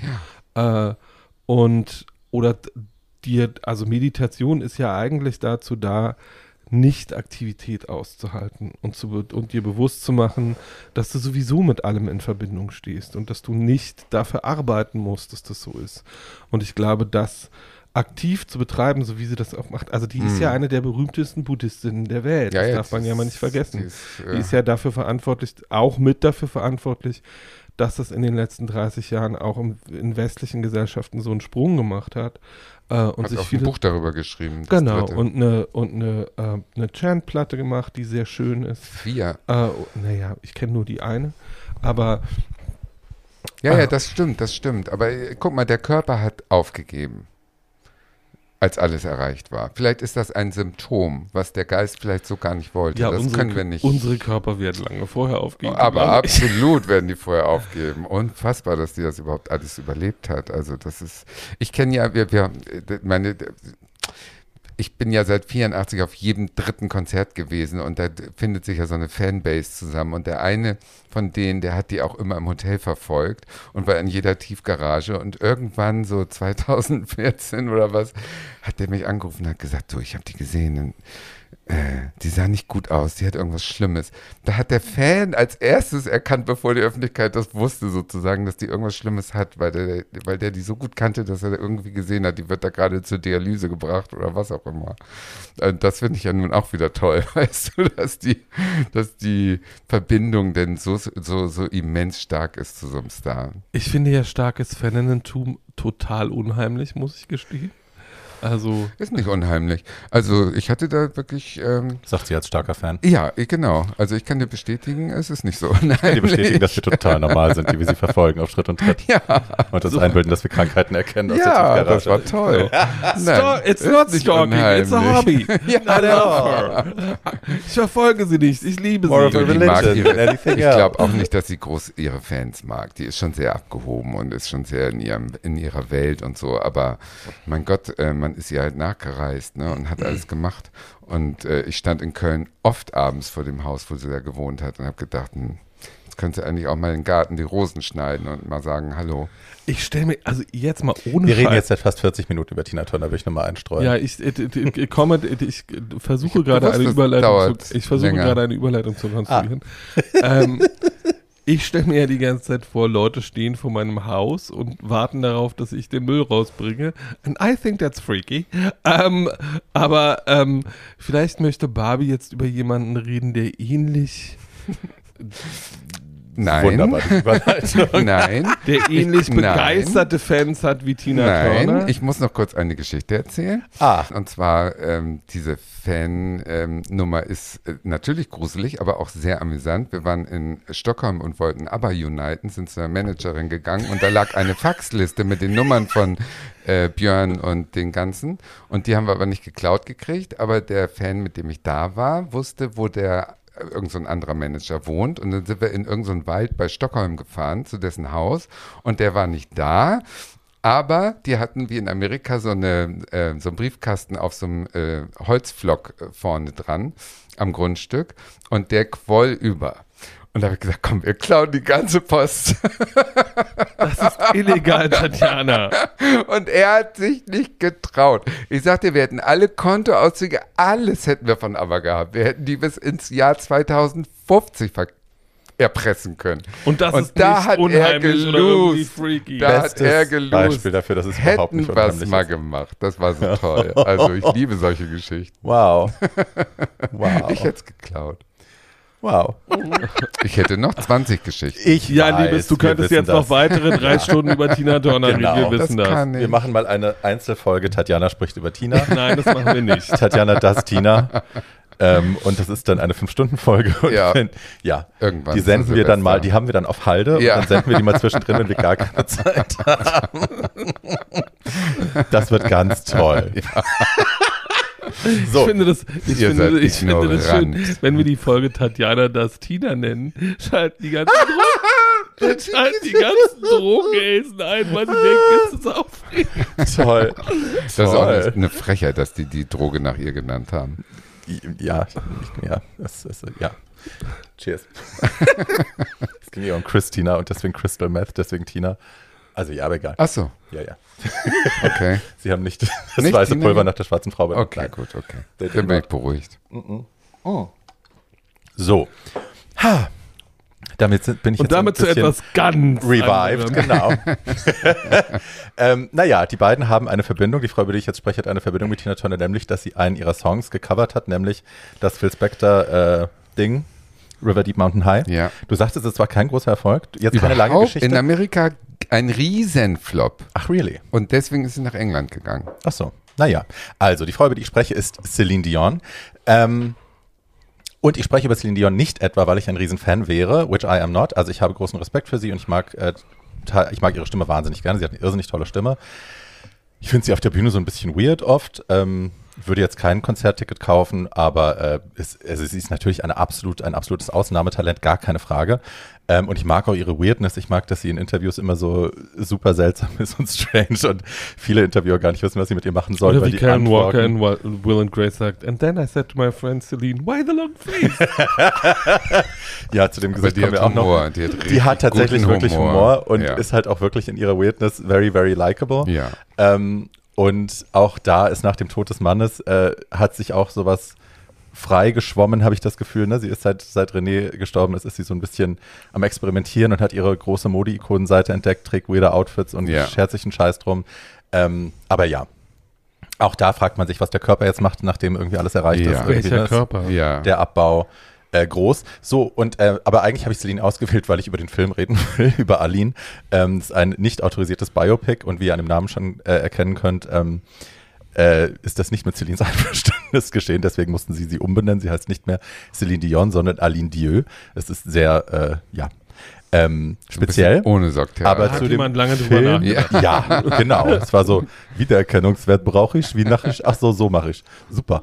Ähm, aber zu dem Film komme ich, nachdem ich kurz äh, Celines Karriere umreiße, weil es ist eine Ausnahmekarriere, durchaus auch mit einigen Hürden. Und ähm, ich möchte nicht über den Film sprechen, um nicht wenigstens die wahre Geschichte einmal kurz erzählt zu haben. Äh, Celine ist 1968 in Quebec geboren, also im französisch sprechenden Teil von Kanada. Ähm, sie hat bis heute über, 100, äh, über 330 Millionen Tonträger verkauft, was natürlich ein absoluter Wahnsinn ist. Ähm, ist das jüngste von 14 Kindern und auch so ein bisschen das Nesthäkchen. Also die ersten 14, ka- äh, die ersten 13 kamen schneller und dann kam irgendwann Celine. Ähm, So she's the runt. Yes, the runt of the litter. ähm, und das, die Familie war so ein bisschen, äh, also wie die Kelly Family so ein bisschen, ne? Wenn man, wenn man das sich anschaut, die haben halt alle gesungen, die waren Die haben alle sich immer nicht zusammen. Schweigen Sie still da drüben. Diese Inzuchtgesichter der Kettle Family. Ficke sich sie. Also, ähm, der, Wobei, die haben scheinbar jetzt einen Hübschen dabei. Der Sei neueste ist hübsch. Der neueste ist 12 und der ist sehr fuckable. Oder was Ja, so, sagen? in der Richtung. Oh Gott. Ja. ist mir wieder alles egal. ähm, so, die nannten sich die Dions Family, hatten eine Piano-Bar, wenn ich äh, nicht falsch informiert bin, wo sie schon mit fünf Jahren auf der Bühne stand und sang, aber es sangen halt alle, alle haben irgendwie Musik gemacht. Ähm, und sie war offensichtlich ein Wunderkind. Äh, sie war irrsinnig stimmlich talentiert. Die Leute sind immer wieder gekommen, wenn Celine gesungen hat, ähm, weil das Kind eben so eine absurd tolle Stimme hatte.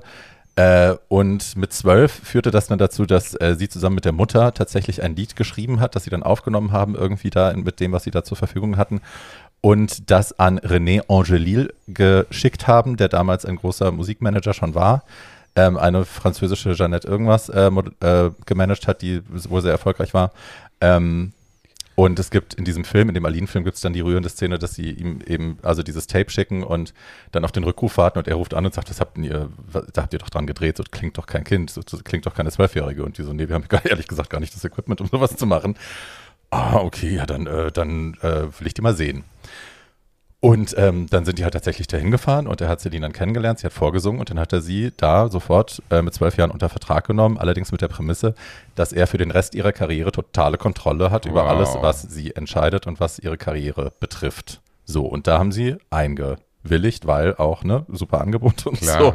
Ähm, sie hat dann 1981 äh, ihr erstes Album, natürlich französischsprachig, ähm, aufgenommen, was auch schon in Frankreich äh, dann gut lief, hat 82 direkt beim World Popular Song Festival in Tokio ähm, Brian Adams ausgestochen. Sie ist, glaube ich, für Frankreich angetreten und er für Kanada, so rum war es. Und sie hat dann aber gewonnen, er ist Zweiter gewonnen. Und ähm, 88 gewinnt sie für den Schweiz den Eurovision Song Contest mit nur einem Punkt Vorsprung, aber sie gewinnt. Mhm. Ähm, hatte bis zu ihrem 18. Geburtstag bereits neun französische Alben aufgenommen. Ähm, sie sagte, und das wird, zeige ich, also ich weise noch darauf hin jetzt im Verlauf der nächsten paar Minuten, ähm, sie hat gesagt, dass sie immer französische Sängerin bleiben wird, auch wenn sie später angefangen hat, auf Englisch zu singen und ihre größten Erfolge auf Englisch hatte. Sie ist immer wieder zurückgegangen zum Französisch, hat sogar ähm, den Felix, also einen französischen Musikpreis äh, oder kanadischen Musikpreis, abgelehnt, weil der ihr verliehen wurde als englischsprachige Sängerin, hat sie gesagt, den nehme ich nicht an, weil ich bin und bleibe französisch. Ach, schön. Äh, ich bleibe eine französisch sprechende, singende Sängerin. Mhm. So. Und äh, René Angelil hat sie dann auf Sparflamme gesetzt, weil er sie immer auf der Bühne beobachtet hat und gemerkt hat, okay, das Kind kann wahnsinnig gut singen, aber bevor wir jetzt den nächstgrößeren Schritt machen, nämlich das große internationale Publikum, was ja beim Eurovision schon passiert war, da hatte mhm. man sie ja schon gesehen, die Leute waren aufmerksam geworden auf diese Ausnahmestimme, aber die muss äh, die muss ich bewegen lernen, weil Celine mm. bis heute noch das Problem hat, dass sie bei Will and Grace gibt es irgendwann den lustigen Satz, äh, dass Will Sex hatte mit, oder Jack Sex hatte mit Celine Dions Armchoreografen. Ja, ja. ja also die kann sie nicht bewegen. Viele komische ja. Bewegungen machte und das war natürlich äh, damals noch viel, viel doller. So, dann, also sie hat quasi Tanztraining machen müssen, äh, sie hat äh, Englisch Hardcore lernen müssen, weil sie, er wollte von ihr, dass sie perfekt Englisch spricht, bevor sie in die Öffentlichkeit geht, äh, in die Weltöffentlichkeit, damit sich keiner über sie lustig macht. Sie mussten weg von ihrem kleinen Mädchen-Image. Ähm, also ne, tanzen lernen, die Zähne mussten korrigiert werden, die Haare mussten ab, das musste alles irgendwie modernisiert und amerikanisiert ja. werden, genau. Ähm, groomed und so für den für den für die große Welt. Ich glaube, sie hat auch immer noch ihren äh, Auftritt im, im äh, Grand Prix äh, das Video gesperrt oder irgendwie Ach, sowas. Ne? Tatsächlich? Ne? Ja, ja, das weil das ist ja so ganz schlimm mit Ballonrock und ja, äh, kleiner Weste und ja, so ja. und diese dünnen Storchenbeinchen. Ja. Groomed übrigens im Sinne von frisiert, nicht im Sinne von yes. irgendwas anderem. Ja, aber auch das. Also vorbereitet im weitesten Sinne. Ne? Absolut, alles. Na gut, das, das hat ja nicht immer eine sexuelle Konnotation. Nein, natürlich. Sie hatte auch ja. keine Wahl, weil sie hatte den ja, Vertrag genau. unterschrieben. Aber sie war auch da schon wahnsinnig in ihn verliebt. Also das ist, ne, sie haben sich kennengelernt, da war sie zwölf, er war 26 Jahre älter, hatte sich da gerade das zweite Mal scheiden lassen, glaube ich, hatte auch schon Kinder. Und ähm, wann genau die Beziehung zwischen den beiden losging, ähm, sie behauptet, sie hat ihn mit 20 das erste Mal geküsst und er behauptet, das hat das bis zu seinem Tode auch behauptet. Ob das der Realität entspricht, weiß ich nicht. Im Film wird das anders dargestellt. Da sagt die Mutter schon, du bist ein pädophiles Arschloch und äh, du gehst aus dem Bett meiner Tochter raus. Ähm, Tja, so genau wissen wir es nicht. werden gemacht.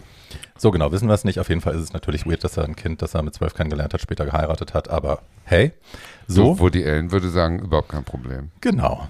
So. Wo die Ellen war mit dem Kind. Sie hat dann, Genau. Sie hat dann Wir 1900 die Diskussion Ruhe. Wie er hier rumkrummelt neben mir. Lass uns doch schön hier schön verklagenswerte Sätze sagen. Das ist doch super. Wenn Woody Allen diesen Podcast zum genau. fünften Mal hört, fällt ihm das vielleicht auf. ja. Sie hat dann 1990 ihr erstes englischsprachiges Album aufgenommen namens Unison und der Weltdurchbruch kam dann 92 äh, mit ihrer Interpretation ein Duett äh, mit dem Disney-Titelsong von Beauty and the Beast namens Beauty and the Beast, den unser Freund Howard Ashman, über den wir an anderer Stelle auch schon gesprochen haben, mitkomponiert hat.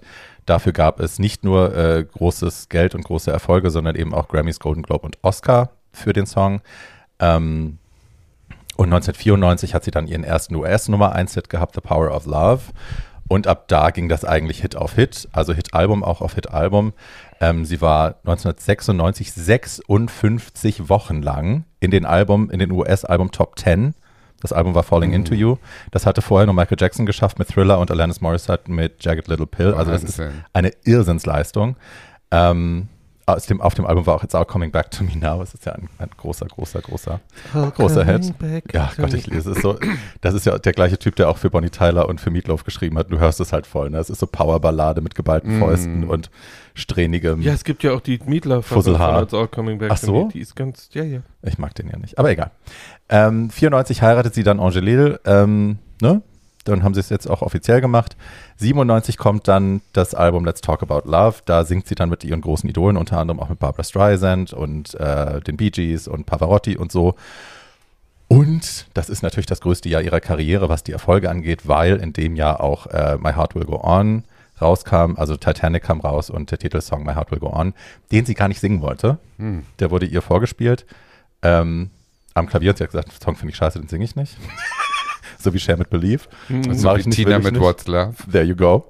Ähm, und dann hat der Typ sie aber belatschert und belatschert und dann hat sie sich hinreißen lassen, einen einzigen Take zu singen. Sie hat einen einzigen Take gesungen. Das ist quasi die, die Probeversion. Ja, es gibt Wahnsinn. ja, und das ist der Take, den wir heute alle kennen. Also der, Wahnsinn. das ist der, der im Film ist, der im Radio läuft, der auf ihrem Album ist. Sie hat das Lied einmal gesungen im Studio und hat gesagt, das muss reichen, mehr mache ich nicht, ich mag das nicht. Toll. How insane. Das ist die Und Probeaufnahme. danach musste sie es bei jedem ihrer Konzerte zur Strafe. Das ist der Natürlich. Fluch. Das ist Schicksal, Karma. Aber dann ist man da ja Unfassbar. auch bestimmt, äh, ne, da hat man sich ja dann sicherlich schon damit versöhnt. ja, das ist so wie Ja. Dolly Parton mit I Will Always Love You. Ich glaube, Dolly ist fein damit. Right.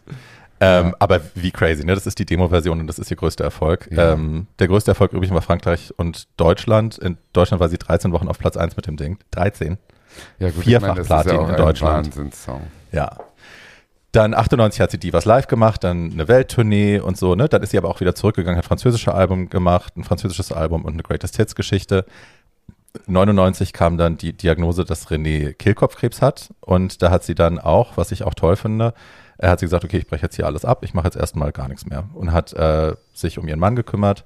Die hatten den großen Plan, das große Ziel, eine Familie zu gründen, was schwierig war für sie beide. Sie konnten irgendwie, war nicht so, also ich weiß nicht, ob es ihre Eier waren oder seine Spermien oder was auch immer, aber es war sehr schwierig für die beiden und sie haben dann da lange, also er hat mit dem Krebs gerungen, parallel haben sie versucht, die, die, das Kind zu bekommen und ähm, haben in Virtual Fertilization gemacht, also ne, in, wie, wie heißt das denn, im Reagenzglas, genau.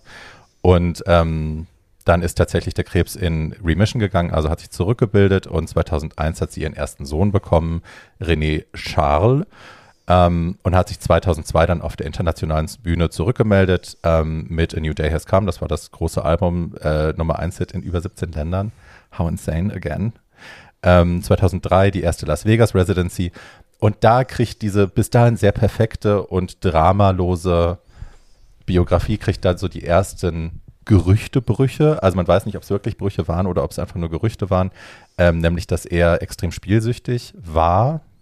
Ähm, das wird im Film wird so kurz gezeigt. Man sieht ihn ein paar Mal am Spieltisch sitzen, dann in Las Vegas, wo man nicht so richtig weiß.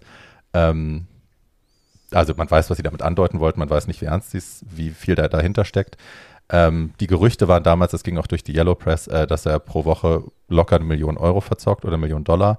Ähm, und dass er einmal sogar beim Pokern, er ist hauptsächlich Pokerspieler gewesen, ähm, bei einem einzigen Spiel 9 Millionen Dollar verloren hat. Also, that's a lot of money. Hm. Ich meine, wenn du 100 Millionen Dollar verdient hast, also wenn sie 100 Millionen Dollar verdient hat und er ja auch seine Managementgage, bla bla, aber trotzdem 9 Millionen Dollar sind, it's a lot of money. Aber ja, das Gerücht hielt sich, dass er quasi, dass sie so viel arbeiten muss, weil er die Kohle verzockt. Ähm, das wird natürlich so nicht gewesen sein, weil so viel Geld, also das musst du schon mal verzocken. Ähm, da brauchst du schon eine Weile für, Na denke gut, der ich. hatte Probleme, sagen wir Ja, mal. ja, ja, ja, genau. Ähm, also, ne, die, die äh, Alben, Erfolge dann die nächsten Jahre gingen so ein bisschen unter. Das war alles nicht so wahnsinnig toll. Sie hat trotzdem, äh, 2008 war sie die zweiterfolgreichste Musikerin der Welt mit über 100 Millionen Dollar Einnahmen.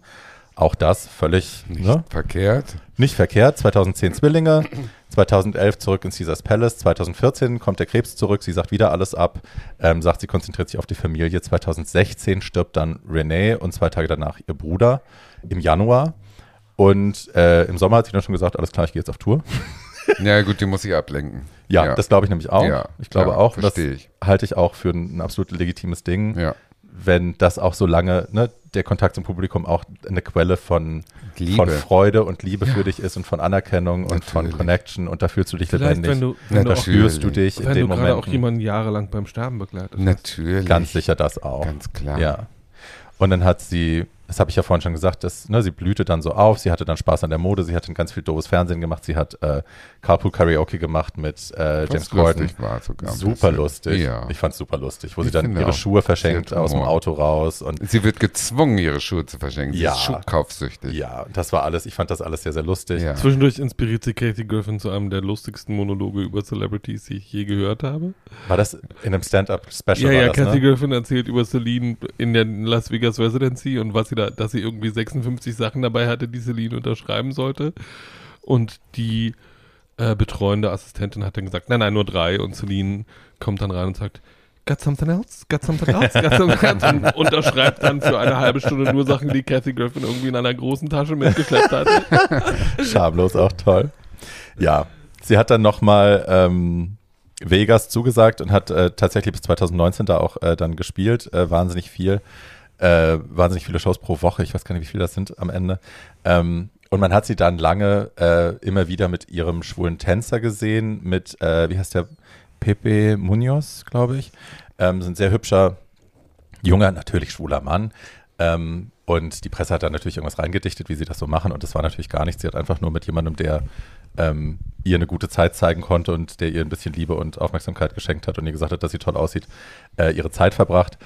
Völlig harmlos, glaube ich. Aber ja, man hat dann gesehen, sie hat dann sehr viel abgenommen plötzlich und Ja. seitdem halten sich eben die Anorexie-Gerüchte ähm, und auch wenn es nicht Anorexie ist, irgendwas stimmt definitiv körperlich Ja, nicht mit ihr. das sieht man. Sie sieht jetzt gesünder aus, sie hat jetzt schon wieder ihre Tour verschoben, sie sollte ja eigentlich im Sommer hier auftreten ähm, und hat die Tour jetzt wieder verschoben. Sie sagt aus, äh, aufgrund von Muskelspasmen, sie hat irgendwelche Muskelzuckungen, die sie nicht kontrollieren kann. Ähm, ich dachte erst, alles klar, ist Anorexie. Jetzt habe ich aber Videos gesehen von ihr, wo sie sich an die Fans wendet und dann sieht sie ganz gesund aus. Also man sieht auch die Arme Mhm. und die sind normal.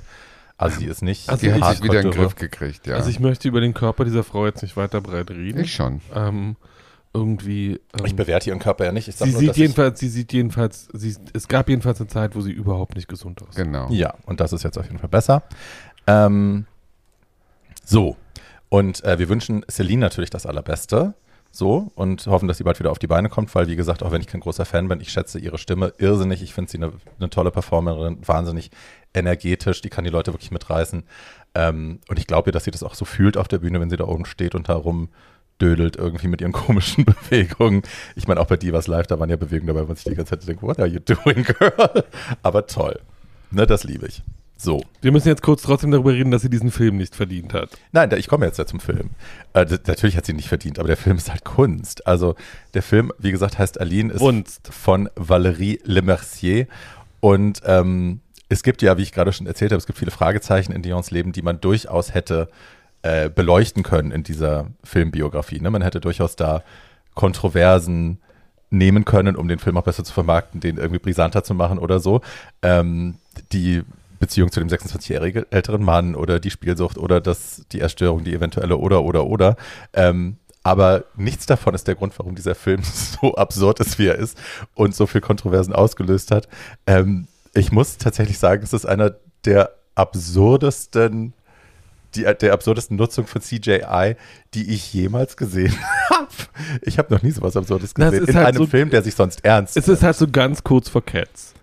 Ja, ja, ja, aber es ist ja, also der Film ist ja ernst gemeint, ne? Also diese, das war diese, Cats auch. diese Valérie Lemercier ist ein riesengroßer Celine Dion-Fan. Die hat äh, in Interviews sagt sie, dass sie sich ein Jahr und 19 Tage oder irgend so eine komische Zahl, ähm, hat sie nur Interviews gelesen, Bücher gelesen, Interviews geschaut, Bühnenshows geschaut, weil sie dieser Frau absolut gerecht werden wollte. Also sie ist ein super besessener Stan-Fan, so ein bisschen Tatjana. Ähm, mhm. und ähm, hat dann, also sie spielt Celine, sie hat Produktion gemacht, sie hat Regie geführt und sie hat auch das Buch mitgeschrieben. Also sie hatte sehr viele Fäden da in der Hand, der den Film dann so hat werden lassen, wie er geworden ist. Ähm, Und all das hätte sie nicht tun sollen. also, ich sag mal so, ähm, spätestens der Moment, als sie beschlossen hat und das durchgesetzt hat, und das konnte sie nur durchsetzen, weil sie eben auch Produzentin war, dass sie Celine in jeder Altersstufe spielt. In jeder Altersstufe, in der du Celine siehst, ist es diese Frau. Und das ist an sich schon so absurd, dass man denkt, um Paul zu zitieren, das muss doch jemandem Ja, aufgefallen ich saß halt vor diesem. Film, guckte darauf und dachte, das sieht man doch. Das muss doch, also da muss doch jemand drauf geguckt haben und gesagt haben, nee, das geht nicht. Und so, also du sitzt halt davor, wenn sie diese junge Celine spielt und denkst, what the actual fuck? Ich hab Ähm, ihn geschaut, wirklich. Tim, ich war bei Tim Kruger zu Hause. Wir haben einen lustigen Abend gehabt. Wir haben unten Austern gegessen und wollten dann, haben äh, Gloria im Fernsehen geguckt bei, äh, wie heißt diese Sendung, wo die da singen? Keine Ahnung. Deutschland sucht den Superstar. ich du oh redest. Mann, das ist doch jetzt doof, dass mir das jetzt nicht einfällt. Dann klingt das so, als würde ich es nicht ernst meinen. Dabei fand ich es wirklich toll. All Together Now heißt die. Ähm, und haben das geguckt und das war total schön. Und dann saßen wir da und hatten nichts mehr zu gucken. Und dann sagte er, zeigt jetzt einen Film, pass auf. Und hat mir vorher schon erzählt, wie absurd das ist. Und wir fangen an, den Film zu gucken. Und die erste Szene, wo man sie sieht, ist sie, ich glaube, acht Jahre soll sie da sein oder fünf. Ähm, es ist eine Szene eben in dieser Piano-Bar, die, die Kelly Family steht auf der Bühne und singt. Und du siehst am Bühnenrand, ist von der Bühne runtergefüllt, und am Bühnenrand siehst du so ein kleines Kind, das sich da so rumrekelt am Bühnenrand und so ganz scheu versucht, da so keck drüber zu gucken. Und das Gesicht einer 56-jährigen Frau schaut dir aus diesem fünf Jahre alten Körper entgegen. Und ich habe gedacht, ist das, brauchen wir einen Exorzisten? Was ist hier los? Ist das ein Horrorfilm? Ist sie besessen? What the fuck is going on? Ja. Und dann wird sie irgendwie auf die Bühne geholt und singt ein Lied. Und äh, Oh Mama oder so, ich habe ich es auch schon vergessen. Und da ist die Kamera immer ganz weit weg, also ganz bewusst haben sie keine Close-ups gemacht, weil es einfach zu absurd war. Und Tim Kruger war fest der Überzeugung, dass das, äh, also dass das CGI sein muss im Sinne von, äh, die haben dem Kind, die haben ein Kind genommen in dem Alter, haben ihm ein grünes Gesicht gemalt und haben das dann später da drauf projiziert. Ich habe jetzt in Interviews rausgefunden, no, die hat äh, tatsächlich immer mit ihrem Körper den Körper des Kindes gespielt und die wurde halt dann als Gesamtperson Perspektive. geschrumpft. Ja, ja, Perspektive. Und dann steht da eben diese 56-jährige Frau und macht dieses fünfjährige Mädchen und macht so komisch seltsame, ungelenke Bewegungen, weil sie halt denkt, Celine Dion war total ähm, weird in, in ihren Bewegungen als Kind schon und das hat sie halt versucht nachzuspielen und ist darauf in Interviews auch ganz stolz. Sie sagt, die Leute denken, ich wurde da drauf projiziert. Nein, ich habe Kinderhände gespielt. Ich habe Celines Weirdness gespielt. Ich habe all das gespielt, weil das hätte, anders wäre das nicht rübergekommen. Man denkt sich halt nur so, Girl, du brauchst echt einen Psychiater. That's hardcore. Aber ja, also sie hat das gemacht und es gibt diesem Film lange Strecken von wirklich absurd Camper, humoresker, äh, ja, Absurdität. Man sitzt wirklich davor und denkt die ganze Zeit, das kann eigentlich doch wirklich nicht wahr sein. Ähm, und es zieht sich durch, ne? Also ich meine, die sieht, am Ende des Films sieht sie jünger aus als mit fünf Jahren. Als sie dann in Full Celine Glam irgendwie auf der Bühne steht und mit diesem Gold. Weil sie als dieses Kind auch so ein bisschen, du siehst halt die ganze, ich dachte die ganze Zeit, Sophia Petrillo das. Oh. It's very that though. Es ist, also es ist wirklich so schlimm. Und sie will dann ja auch, also ne, diese Szene, als sie zum Tanzunterricht geschickt wird, dann tanzen die da halt, es ist so eine Aerobic-Stunde, die tanzen von links nach rechts und Celine, Aline rennt halt immer absichtlich in die falsche Richtung und das ist halt immer, du merkst halt so, okay, machst du dich jetzt über sie lustig oder soll Celine das wirklich mögen? Und sie glaubt, also sie hat dann auch gesagt, ja, Celine will den Film nicht sehen. Und ihr Management hat mir gesagt, Celine, sie zeigen den Film ihr nicht, weil sonst würde die ja weinen. Und das ist nur, weil ich ihre Darkness gezeigt habe. Und wenn Celine dann zeigt, wie ich ihre Darkness spiele, dann äh, davor hat sie Angst, die kann, weil sie will ja immer so strong sein und so positiv sein. Und wenn sie die dann sieht, dann muss sie weinen. Und dann sagt der Interviewer so, ja, was ist denn ihre Darkness? Ja, das weiß ich nicht, die habe ich nicht entdeckt. Und er so, ach so, aber sie haben sie gespielt. Ja, ja. Und also unter dem Interview, das ist glaube ich in der Nylon gewesen oder so, steht dann noch unten drunter, ähm, Interview had to be edited uh, for, cl- to clarify. also wir mussten es runterkürzen und äh, klarer machen, die Aussagen klarer machen, weil es so konfus war. Ja, also dieser Film wird Celine Dion nicht gerecht, ähm, aber wenn dieser ihr Film wird nicht mal irgendeinem anderen ein Film gerecht. absolut Hardcore-Camp-Lachfest haben wollt, äh, betrinkt euch einfach vorher oder währenddessen, schaut diesen Film und pisst euch in die Hose, weil es wirklich absurd lustig ist. Es ist absurd lustig. Guter Tipp. Ja, dazu kommt ja, da, Guter Tipp. Ja, weil ich na, dazu, ihn noch nicht. dazu kommt ja noch, sie haben die Musikrechte nicht so wirklich. Naja, also sie haben, sie haben die Originalsongs benutzen können aus irgendeinem Grund. Für Geld, ja. Ja, haben sie nachsingen lassen von einer Victoria Sio oder so hieß die, eine französische Sängerin, die das sehr hübsch gemacht hat. Das hat sie sich nehmen lassen, weil sie ja eigentlich auch Sängerin ist, Valerie. Aber äh, Ist auch besser. ja, das hat sie nicht geschafft, die, die Celine-Songs zu singen. Das hat dann jemand anderes machen müssen. Wahrscheinlich hat sie es auch versucht. dann hat irgendjemand gesagt, Schatz, Schatzi, jetzt reicht's. Äh, but ja. Sie haben aber andere Sachen ändern müssen. Also sie hat im Film zum Beispiel nicht den Eurovision gewonnen, sondern äh, also ne, die gleiche, das gleiche Outfit, der gleiche Look oder der gleiche Song, aber sie hat dann halt irgend- den Dublin Musikpreis oder so hat sie dann gewonnen. Also so Ja, solche ja. Sachen haben sie dann schon geändert, um Weil sie die Persönlichkeitsrechte halt nicht bekommen haben. ja, das So. Geile ist, irgendwann sagt er dann, René, sie sitzt bei René zum ersten Mal und er so, also Celine. Und die Familie so, nein, nein, Aline. Und er so, ach so, okay. Genau. Und der, ganze, so, und der ganze Film ist so elegant wie diese Anspielung. ah, schlimm. So, äh, wir kommen jetzt und, und, wir versuchen gar keine Überleitung zwischen diesen Nein, beiden nein, Personen, weil nein, das ist, glaube ich, nicht. überhaupt nicht möglich. Äh, Und wir kommen zu einem guten Film. Ein wir kommen, sehr zu, guter wir Film. kommen zu einem guten Film über eine gute Sängerin mit einem schweren Leben. Ja.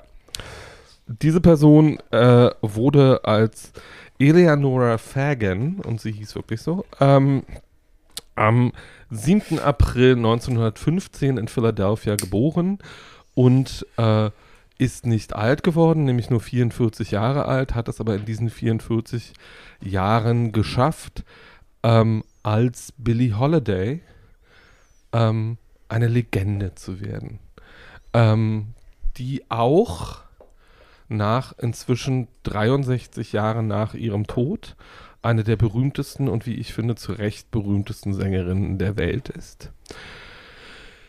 Diese Biografie ist nicht einfach. Äh, ihre Mutter ist Sexworkerin, als sie aufwächst. Sie, ähm, es gibt mehrere ähm, Berichte darüber, auch von ihr selbst in ihrer Autobiografie, wie dieses Kind aufgewachsen ist unter sehr, sehr schweren Bedingungen und wie sie sehr früh selbst wohl mit Sexwork angefangen hat. Das war in ihrer Autobiografie schwierig. Die ist zu einem Zeitpunkt in den 50ern erschienen, wo man darüber, als man darüber noch nicht offen reden durfte. Aber dieses Kind ist wohl in sehr frühem Alter mehrfach vergewaltigt worden von Männern ähm, und ähm, hat Sex für den Rest ihres Lebens, ähm, glaube ich, als Dienstleistung für Männer begriffen und als etwas ähm, an dem sie selber nicht viel Freude haben durfte. Diese frühkindlichen Beschädigungen ähm, haben sich durch ihr gesamtes Leben gezogen, ihr ähm, Leben geprägt und haben, glaube ich, auch zu ihrem frühen Tod mit beigetragen.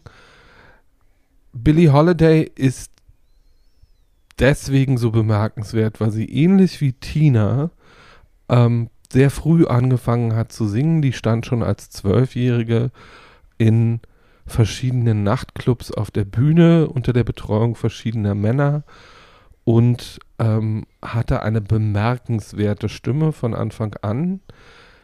Wenn man Billie Holiday heute hört, also die gehört zu den unverwechselbaren Stimmen auf diesem Planeten, wer Billie einmal gehört hat, die hat so ein Timbre und so eine bestimmte Art von Nasalität in ihrer Stimmführung, ähm, die dazu führt, dass man diese Stimme sofort erkennt, ähm, auch in jedem Alter. Also ich habe jetzt noch mal in der Vorbereitung dieser Folge die jüngsten Aufnahmen von ihr gehört, da ist sie noch keine 15 und äh, die ältesten, die kurz vor ihrem Tod entstanden sind, da ist sie, 44, da ist sie 43 ähm, und diese Stimme ist am Ende in den letzten Jahren durch Umstände, auf die ich gleich noch komme, schwer beschädigt und sehr gebrochen, aber immer noch als ein zutiefst einzigartiges Ausdrucksmittel einer zutiefst einzigartigen Person zu erkennen.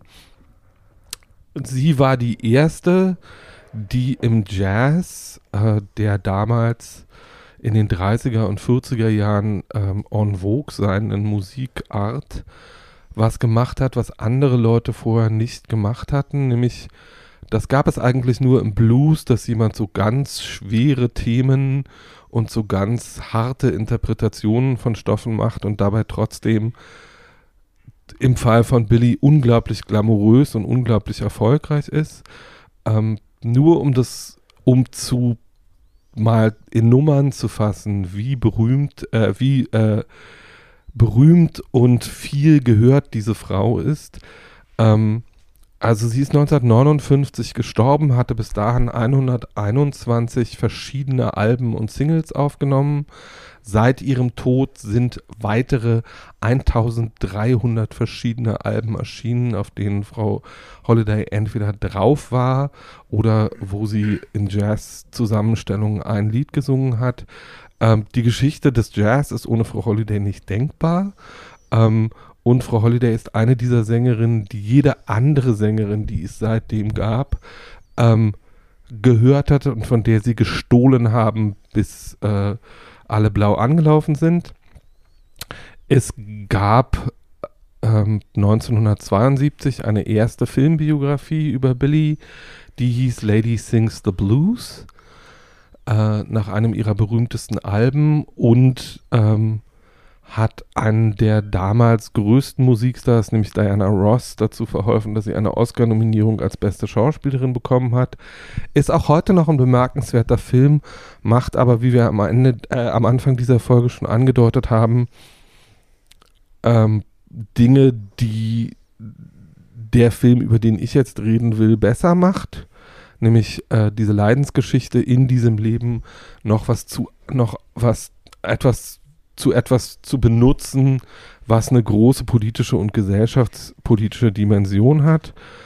Frau Holiday ist mit einem Song, den sie ähm, Ende der 30er, Anfang der 40er zum ersten Mal gesungen hat, nämlich Strange Fruit, ein Lied über das Lynchen in den amerikanischen Südstaaten zu einer Ikone der Bürgerrechtsbewegung oder der beginnenden Bürgerrechtsbewegung, sage ich mal, geworden. Und ähm, dieser Song ist nach wie vor, es gibt, glaube ich, elf verschiedene Auffassungen, äh, Fassungen von ihr, wo sie das aufgenommen hat, verschiedene Live-Fassungen und so. Ähm, es ist nach wie vor sehr bemerkenswert, wie politisch und gleichzeitig poetisch dieser Song ist und äh, wie politisch und gleichzeitig poetisch diese Performance ist, die sie da abliefert.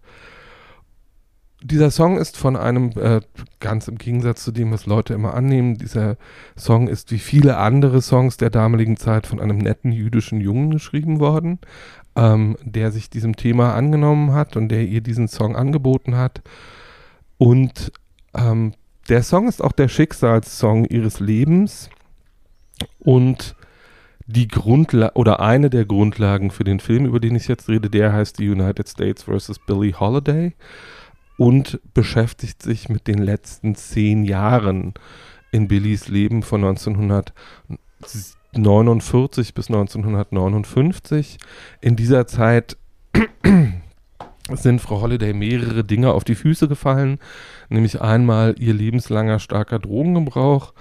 Ähm, äh, Billie Holiday war fast 20 Jahre lang schwer heroinabhängig äh, und hat gefixt, äh, immer mal wieder unterbrochen äh, von Gefängnisaufhalten, Aufenthalten oder äh, dem Versuch, die Droge Droge sein zu lassen und ein gesünderes und besseres Leben zu führen. Sie ist 1959 äh, mit, wie gesagt, 44, also sie ist, war vier Jahre jünger als ich jetzt bin, ähm, an Leberzirrhose gestorben. Äh, das war damals noch ein Todesurteil. Und war in den zehn Jahren vorher von der amerikanischen Gesellschaft schwer verurteilt worden und vom FBI ähm, aktiv verfolgt worden, weil die wollten, dass sie aufhört, diesen Song zu singen. Sie ist, weil sie diesen Song gesungen hat, bei mehreren ihrer Konzerte verhaftet und von der Bühne gezerrt worden. Ähm, das ist heute relativ unvorstellbar, beweist aber auch, welche Macht Kultur und Gesang und Performance in der damaligen Zeit hatte, weil dieser Song wurde so gut wie nicht im Radio gespielt und war trotzdem, was die Verkäufe anbelangt, einer ihrer größten Hits. Radio war damals noch sehr viel einflussreicher, als es das heute ist, weil Radio der Ort war, an dem Menschen neue Musik entdeckt haben und sich mit Künstlerinnen auseinandergesetzt haben. Das ist heute anders. Für solche Sachen gibt es heute YouTube und Spotify. Ähm, das FBI hat ihr zehn Jahre lang das Leben schwer gemacht, hat dafür gesorgt, dass mit Platten wurde damals nicht so wahnsinnig viel Geld verdient, weil die Verträge einfach oft richtig, richtig furchtbar waren und Künstlerinnen nicht an den Einnahmen beteiligt worden sind der Aufnahmen, die sie da gemacht haben. Produziert wurde auch anders. Das heißt, sie hat oft an einem Tag zehn oder zwölf verschiedene Songs eingesungen. Äh, sie hat innerhalb von einer Woche ein Album produziert. Sie hat innerhalb eines Jahres drei Alben rausgebracht. Also das sind heute alles äh, unvorstellbare Produktionsvolumina, die sie da vorgelegt hat. Und sie hat das alles getan, während sie äh, im Jahr auch gerne mal, äh, also vom Platten, äh, von den Plattenaufnahmen dann direkt äh, zum nächsten Auftritt gefahren ist. Die hat in, ich glaube, äh, den ersten zwei Jahren, wo sie live aufgetreten ist, innerhalb von zwei Jahren über 1000 Konzerte gegeben. Das kann man jetzt mal runterbrechen. Das sind äh, mehr als ein Konzert am Tag und war ein riesiger Star ähm, in, ihr, in der damaligen Zeit. Der Film, beginn, äh, der Film beginnt 1949 und wir begegnen Billy. Sie steht in äh, New York auf der Bühne eines Clubs und ist schon Billie Holiday. Leute kommen und bewundern sie. Ähm, sie ist schon eine Legende. Und ähm, einer dieser Fans, von dem ich in der Recherche ehrlich gesagt nicht rausfinden konnte, ob er fiktiv ist oder nicht, aber ich gehe fest davon aus, dass er das ist. Ähm, Der Cop? ja. Nee, äh, der ist nicht fiktiv. Den gab es tatsächlich, der wird ja am Ende, also im Abspann des Films wird ja noch gesagt, das wird ein echtes Bild von ihm gezeigt, Ja, diese er Person, diese Person gab es wirklich, aber ob, distanziert das, hätte und geschämt hätte ob, die, so. ob die Handlung so war, weiß so. ich halt nicht Well, genau. Weil äh, unser aller Lieblings äh, Fabulist, was das äh, schwarze US-Kino anbelangt, Lee Daniels, ähm, der Erfinder von solchen wunderbaren Sachen oder Regisseur von solchen wunderbaren Sachen wie Precious und der Erfinder von Empire. Der Cousin von Honey Davenport. Ähm, der äh, Cousin, Cousin von Honey Davenport ähm, hat sich ähm, 2017 auf die Fahnen geschrieben, er will jetzt ähm, dieses, ähm, diese Geschichte erzählen. Diese Geschichte hat eine merkwürdige Quelle, die in den Abspännen und Vorspännen dieses Films auch genannt und auf die immer hingewiesen wird. Dieser Film basiert nämlich auf einem Buch über Drogenmissbrauch oder Drogengebrauch äh, eines der berühmtesten englischen schwulen Journalisten aller Zeiten, Jonathan Harry. Ähm, der, dieses Buch heißt Chasing the Scream und ist eines der intelligentesten Bücher über Drogengebrauch, die ich kenne. Ähm, und ich kann das nur empfehlen. Das gibt es auch auf Deutsch. Ähm, und äh, wer sich mal damit beschäftigen will, warum der War Against Drugs so fulminant gescheitert ist nach 60 Jahren, sollte dieses Buch unbedingt lesen. Äh, Harry begründet sehr genau, warum das so war. Und eine, eines seiner Hauptbeispiele ist halt ähm, Billie Holiday. Lee Daniels hat lange mit sich gerungen, ob er diesen Film macht oder nicht. Äh, und zwar aus einem einzigen Grund, wenn man eine Filmbiografie über Billie Holiday macht, muss man jemanden finden, der Billie Holiday spielt. Und das ist nicht so einfach, ähm, weil ähm, Frau Holiday halt ein sehr eigenes Gesangs-, aber auch ein sehr eigenes Speech-Pattern hatte äh, und das eine Biografie ist, in der du ganz viel können musst. Du musst gleichzeitig äh, in der Lage sein, ihre Sinnlichkeit darzustellen, ihre Verzweiflung, ihren teilweise endlosen Humor ihrem eigenen Leben gegenüber und ihren politischen Durchsetzungswillen, sonst geht es nicht. Und die Schönheit. Ich meine, die war Und- ja auch wirklich eine schöne Frau. Genau, und die war wahnsinnig schön, also die war eines Mhm. der großen Sexidole, äh, äh, Sexsymbole ihrer Zeit ähm, und ist auch deswegen so berühmt geworden. Ähm, und ähm, ist jetzt und wird in diesem Film von jemandem gespielt, den bis dato nur Musik-Insider kennen. Äh, diese wunderbare Sängerin und Schauspielerin heißt Andra Day. Ähm, und äh, es ist kein Zufall, dass äh, sie Day mit Nachnamen heißt. Billie Holidays Spitzname ist ja Lady Day. Und äh, Andra Day ist eine große Bewunderin von Billie Holiday und liefert eine der Top 5 Debüt-Filmvorstellungen ab, die ich je gesehen habe. Also es ist wirklich wahnsinnig beeindruckend.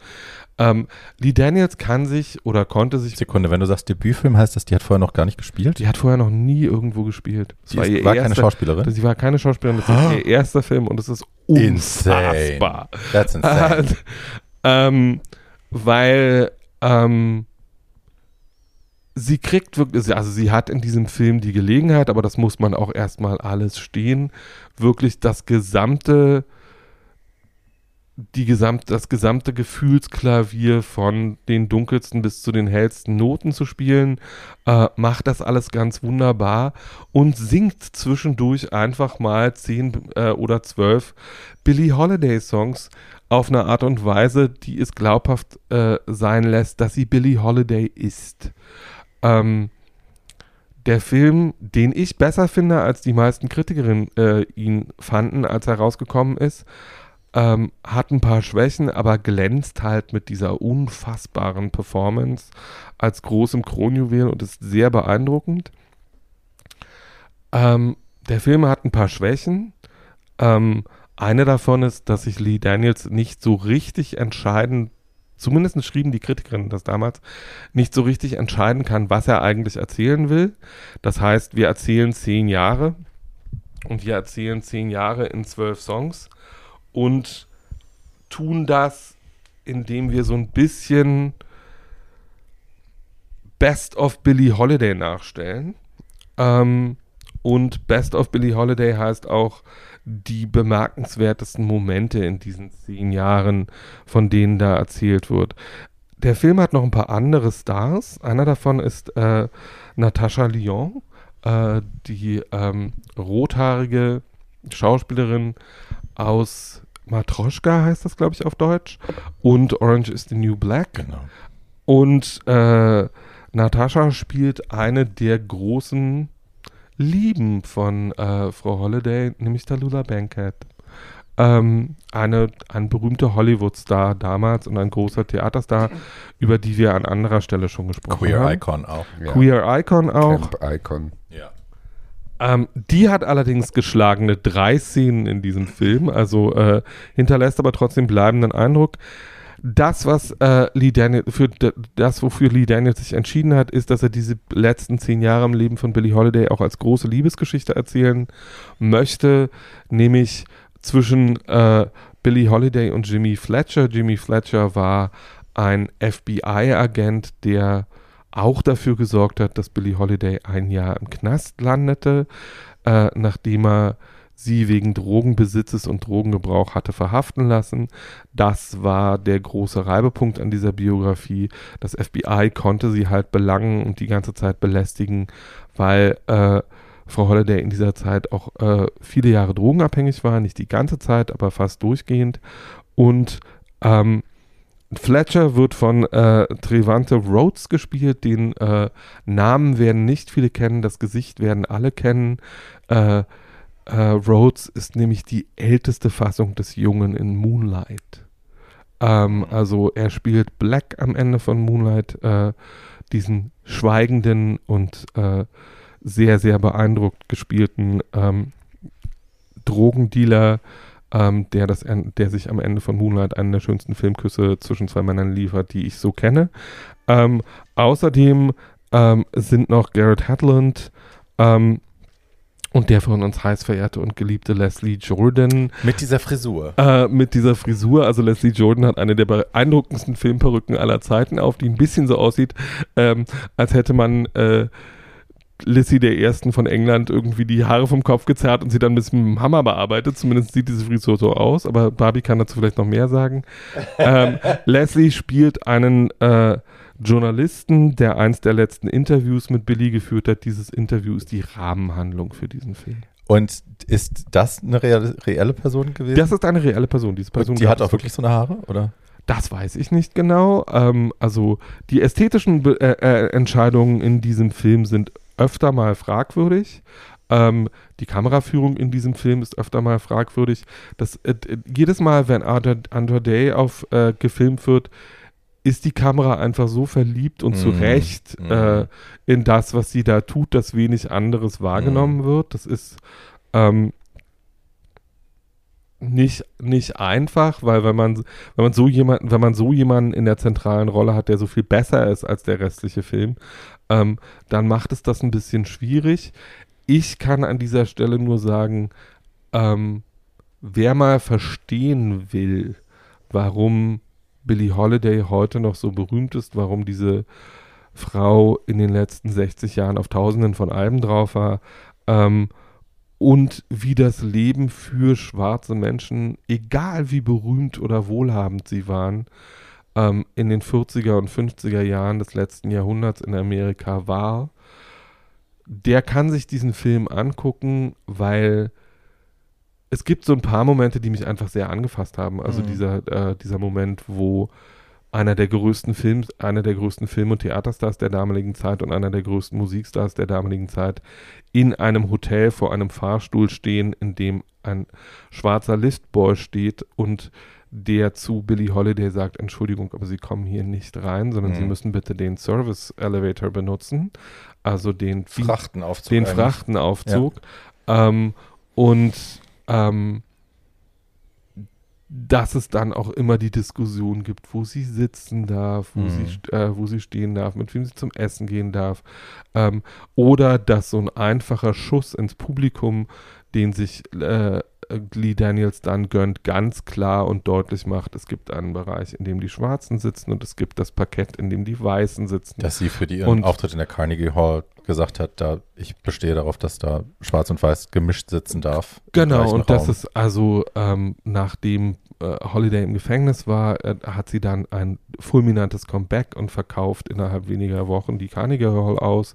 Das sind fast 2000 Sitze und besteht darauf, dass äh, ähm, dieses Publikum integrated ist, wie es Mhm. damals hieß. Also, dass äh, Schwarze überall sitzen dürfen, wo sie sitzen wollen. Und das war die große Aufna Ausnahme und damit war auch nicht ihr gesamtes Publikum einverstanden. Ähm, und der Film macht aber gleichzeitig was, was ich ansatzweise schwierig fand.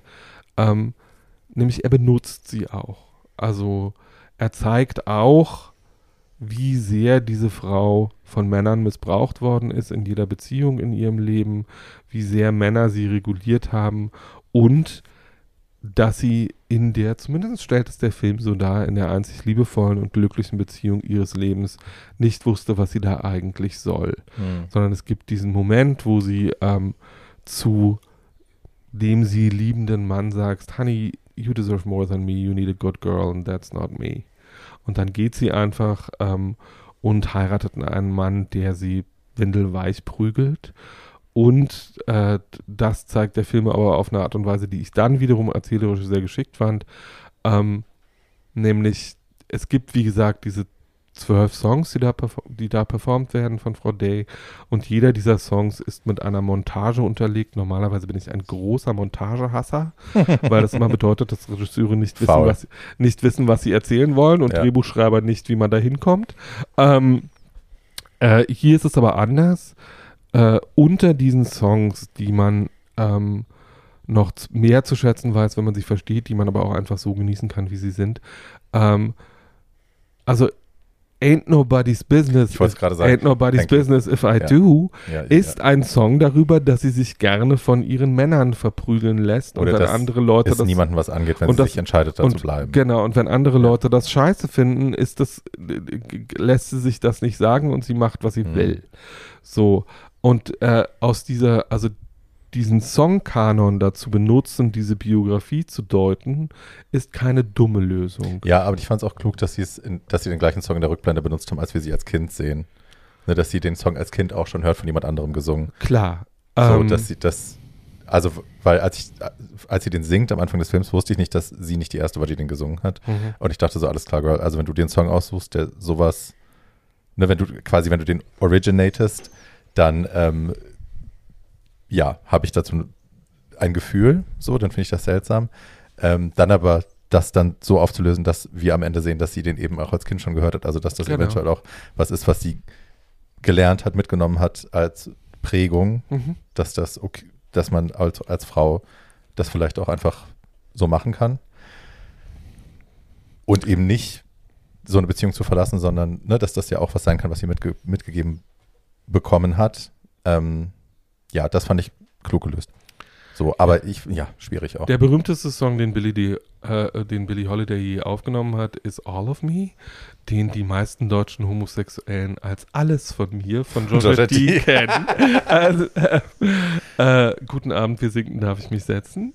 Mhm. Ähm, und Aber auch eine schöne Interpretation. eine Ja. sehr, sehr schöne Interpretation und auch eine sehr, sehr schöne äh, deutsche Textdichtung, wie ich finde.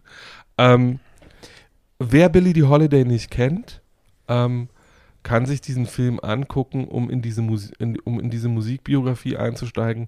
Ähm, eigentlich ist es ein Film, der viel mehr ist als diese Biografie äh, und der viel mehr erzählt als diese Biografie und der mit dieser unglaublichen äh, Performance von Frau Day, für die sie auch für den Oscar nominiert war. Und ich glaube, ich hätte mich auch nicht geärgert, wenn sie ihn gewonnen hätte. Nein, gar nicht. Ähm, Es hat ja auch, also der schlägt auch Parallelen zu der Geschichte von Eartha Kitt zum Beispiel, ne, die ja auch in ihrem politischen Genau. Aktivismus sich ganz klar, also ich meine beim, beim President's Dinner, Nina Simone. Ja. aber sie hat sich beim President's Dinner mit der Präsidentengattin quasi angelegt äh, über Rassismus ähm, und wurde dann ja auch einfach mundtot gemacht. Ne? Die Mhm. wurde, der wurde ja auch alles entzogen. Sie musste dann ja irgendwie in Frankreich leben und arbeiten, weil das in Amerika so nicht mehr ging, wenn ich mich richtig erinnere. Ja.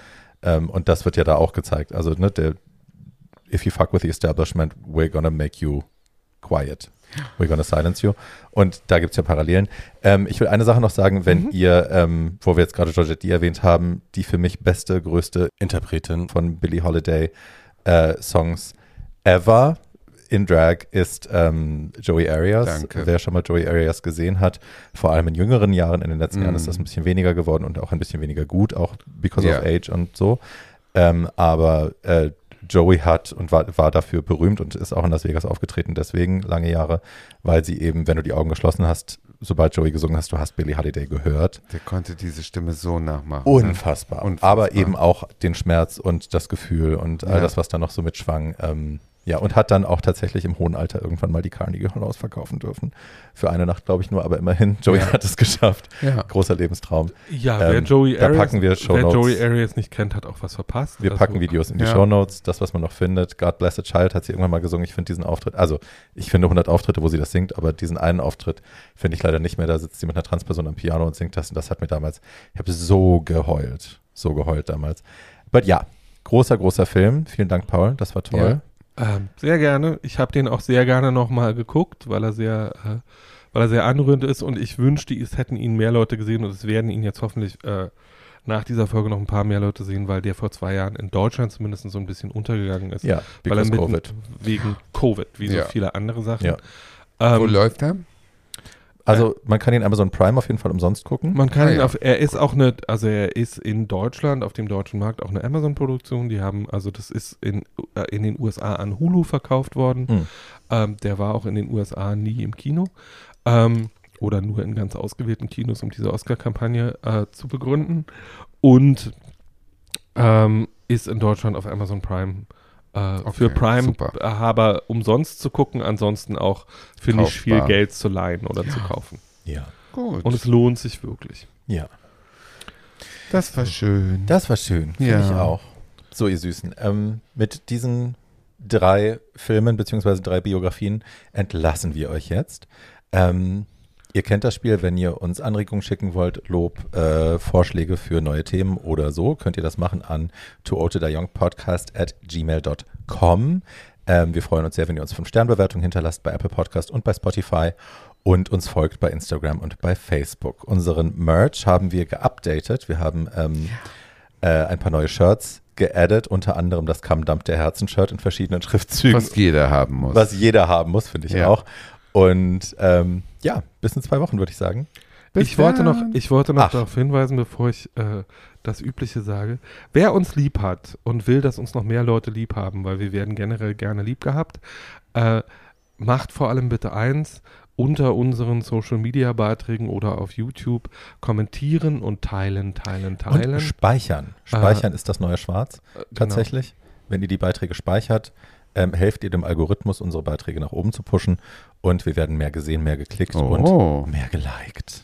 Gott, oh So. Gott, oh Gott, so kompliziert heutzutage Ähm, alles. Wer, wie gesagt, am 14. Ähm, Juli noch nicht vorhat, darf gerne ins Charlottenburger Freiluftkino kommen und uns da live sehen. Wir freuen uns auf euch. Es wird aber nicht lustig, ne? Das können wir jetzt schon mal sagen. Aber irgendeine es schlechte wird- es- Shownummer mache ich, oder? Es, Naja, es kannst wird, du gute Shownummern? Ich wollte ich wollt, Deswegen ich wollt- doch lustig. Ich wollte gerade sagen, du machst also eine Nummer. Deswegen wird es doch lustig. Doch, wir kriegen das schon hin. Ja, so, ja. Es wird auf jeden Fall auch, äh, Wir können ja auch so ein anders. bisschen witzig. In diesem Sinne, auf Wiedergehört, auf Wiedergesehen, wir haben euch lieb. Tschüss.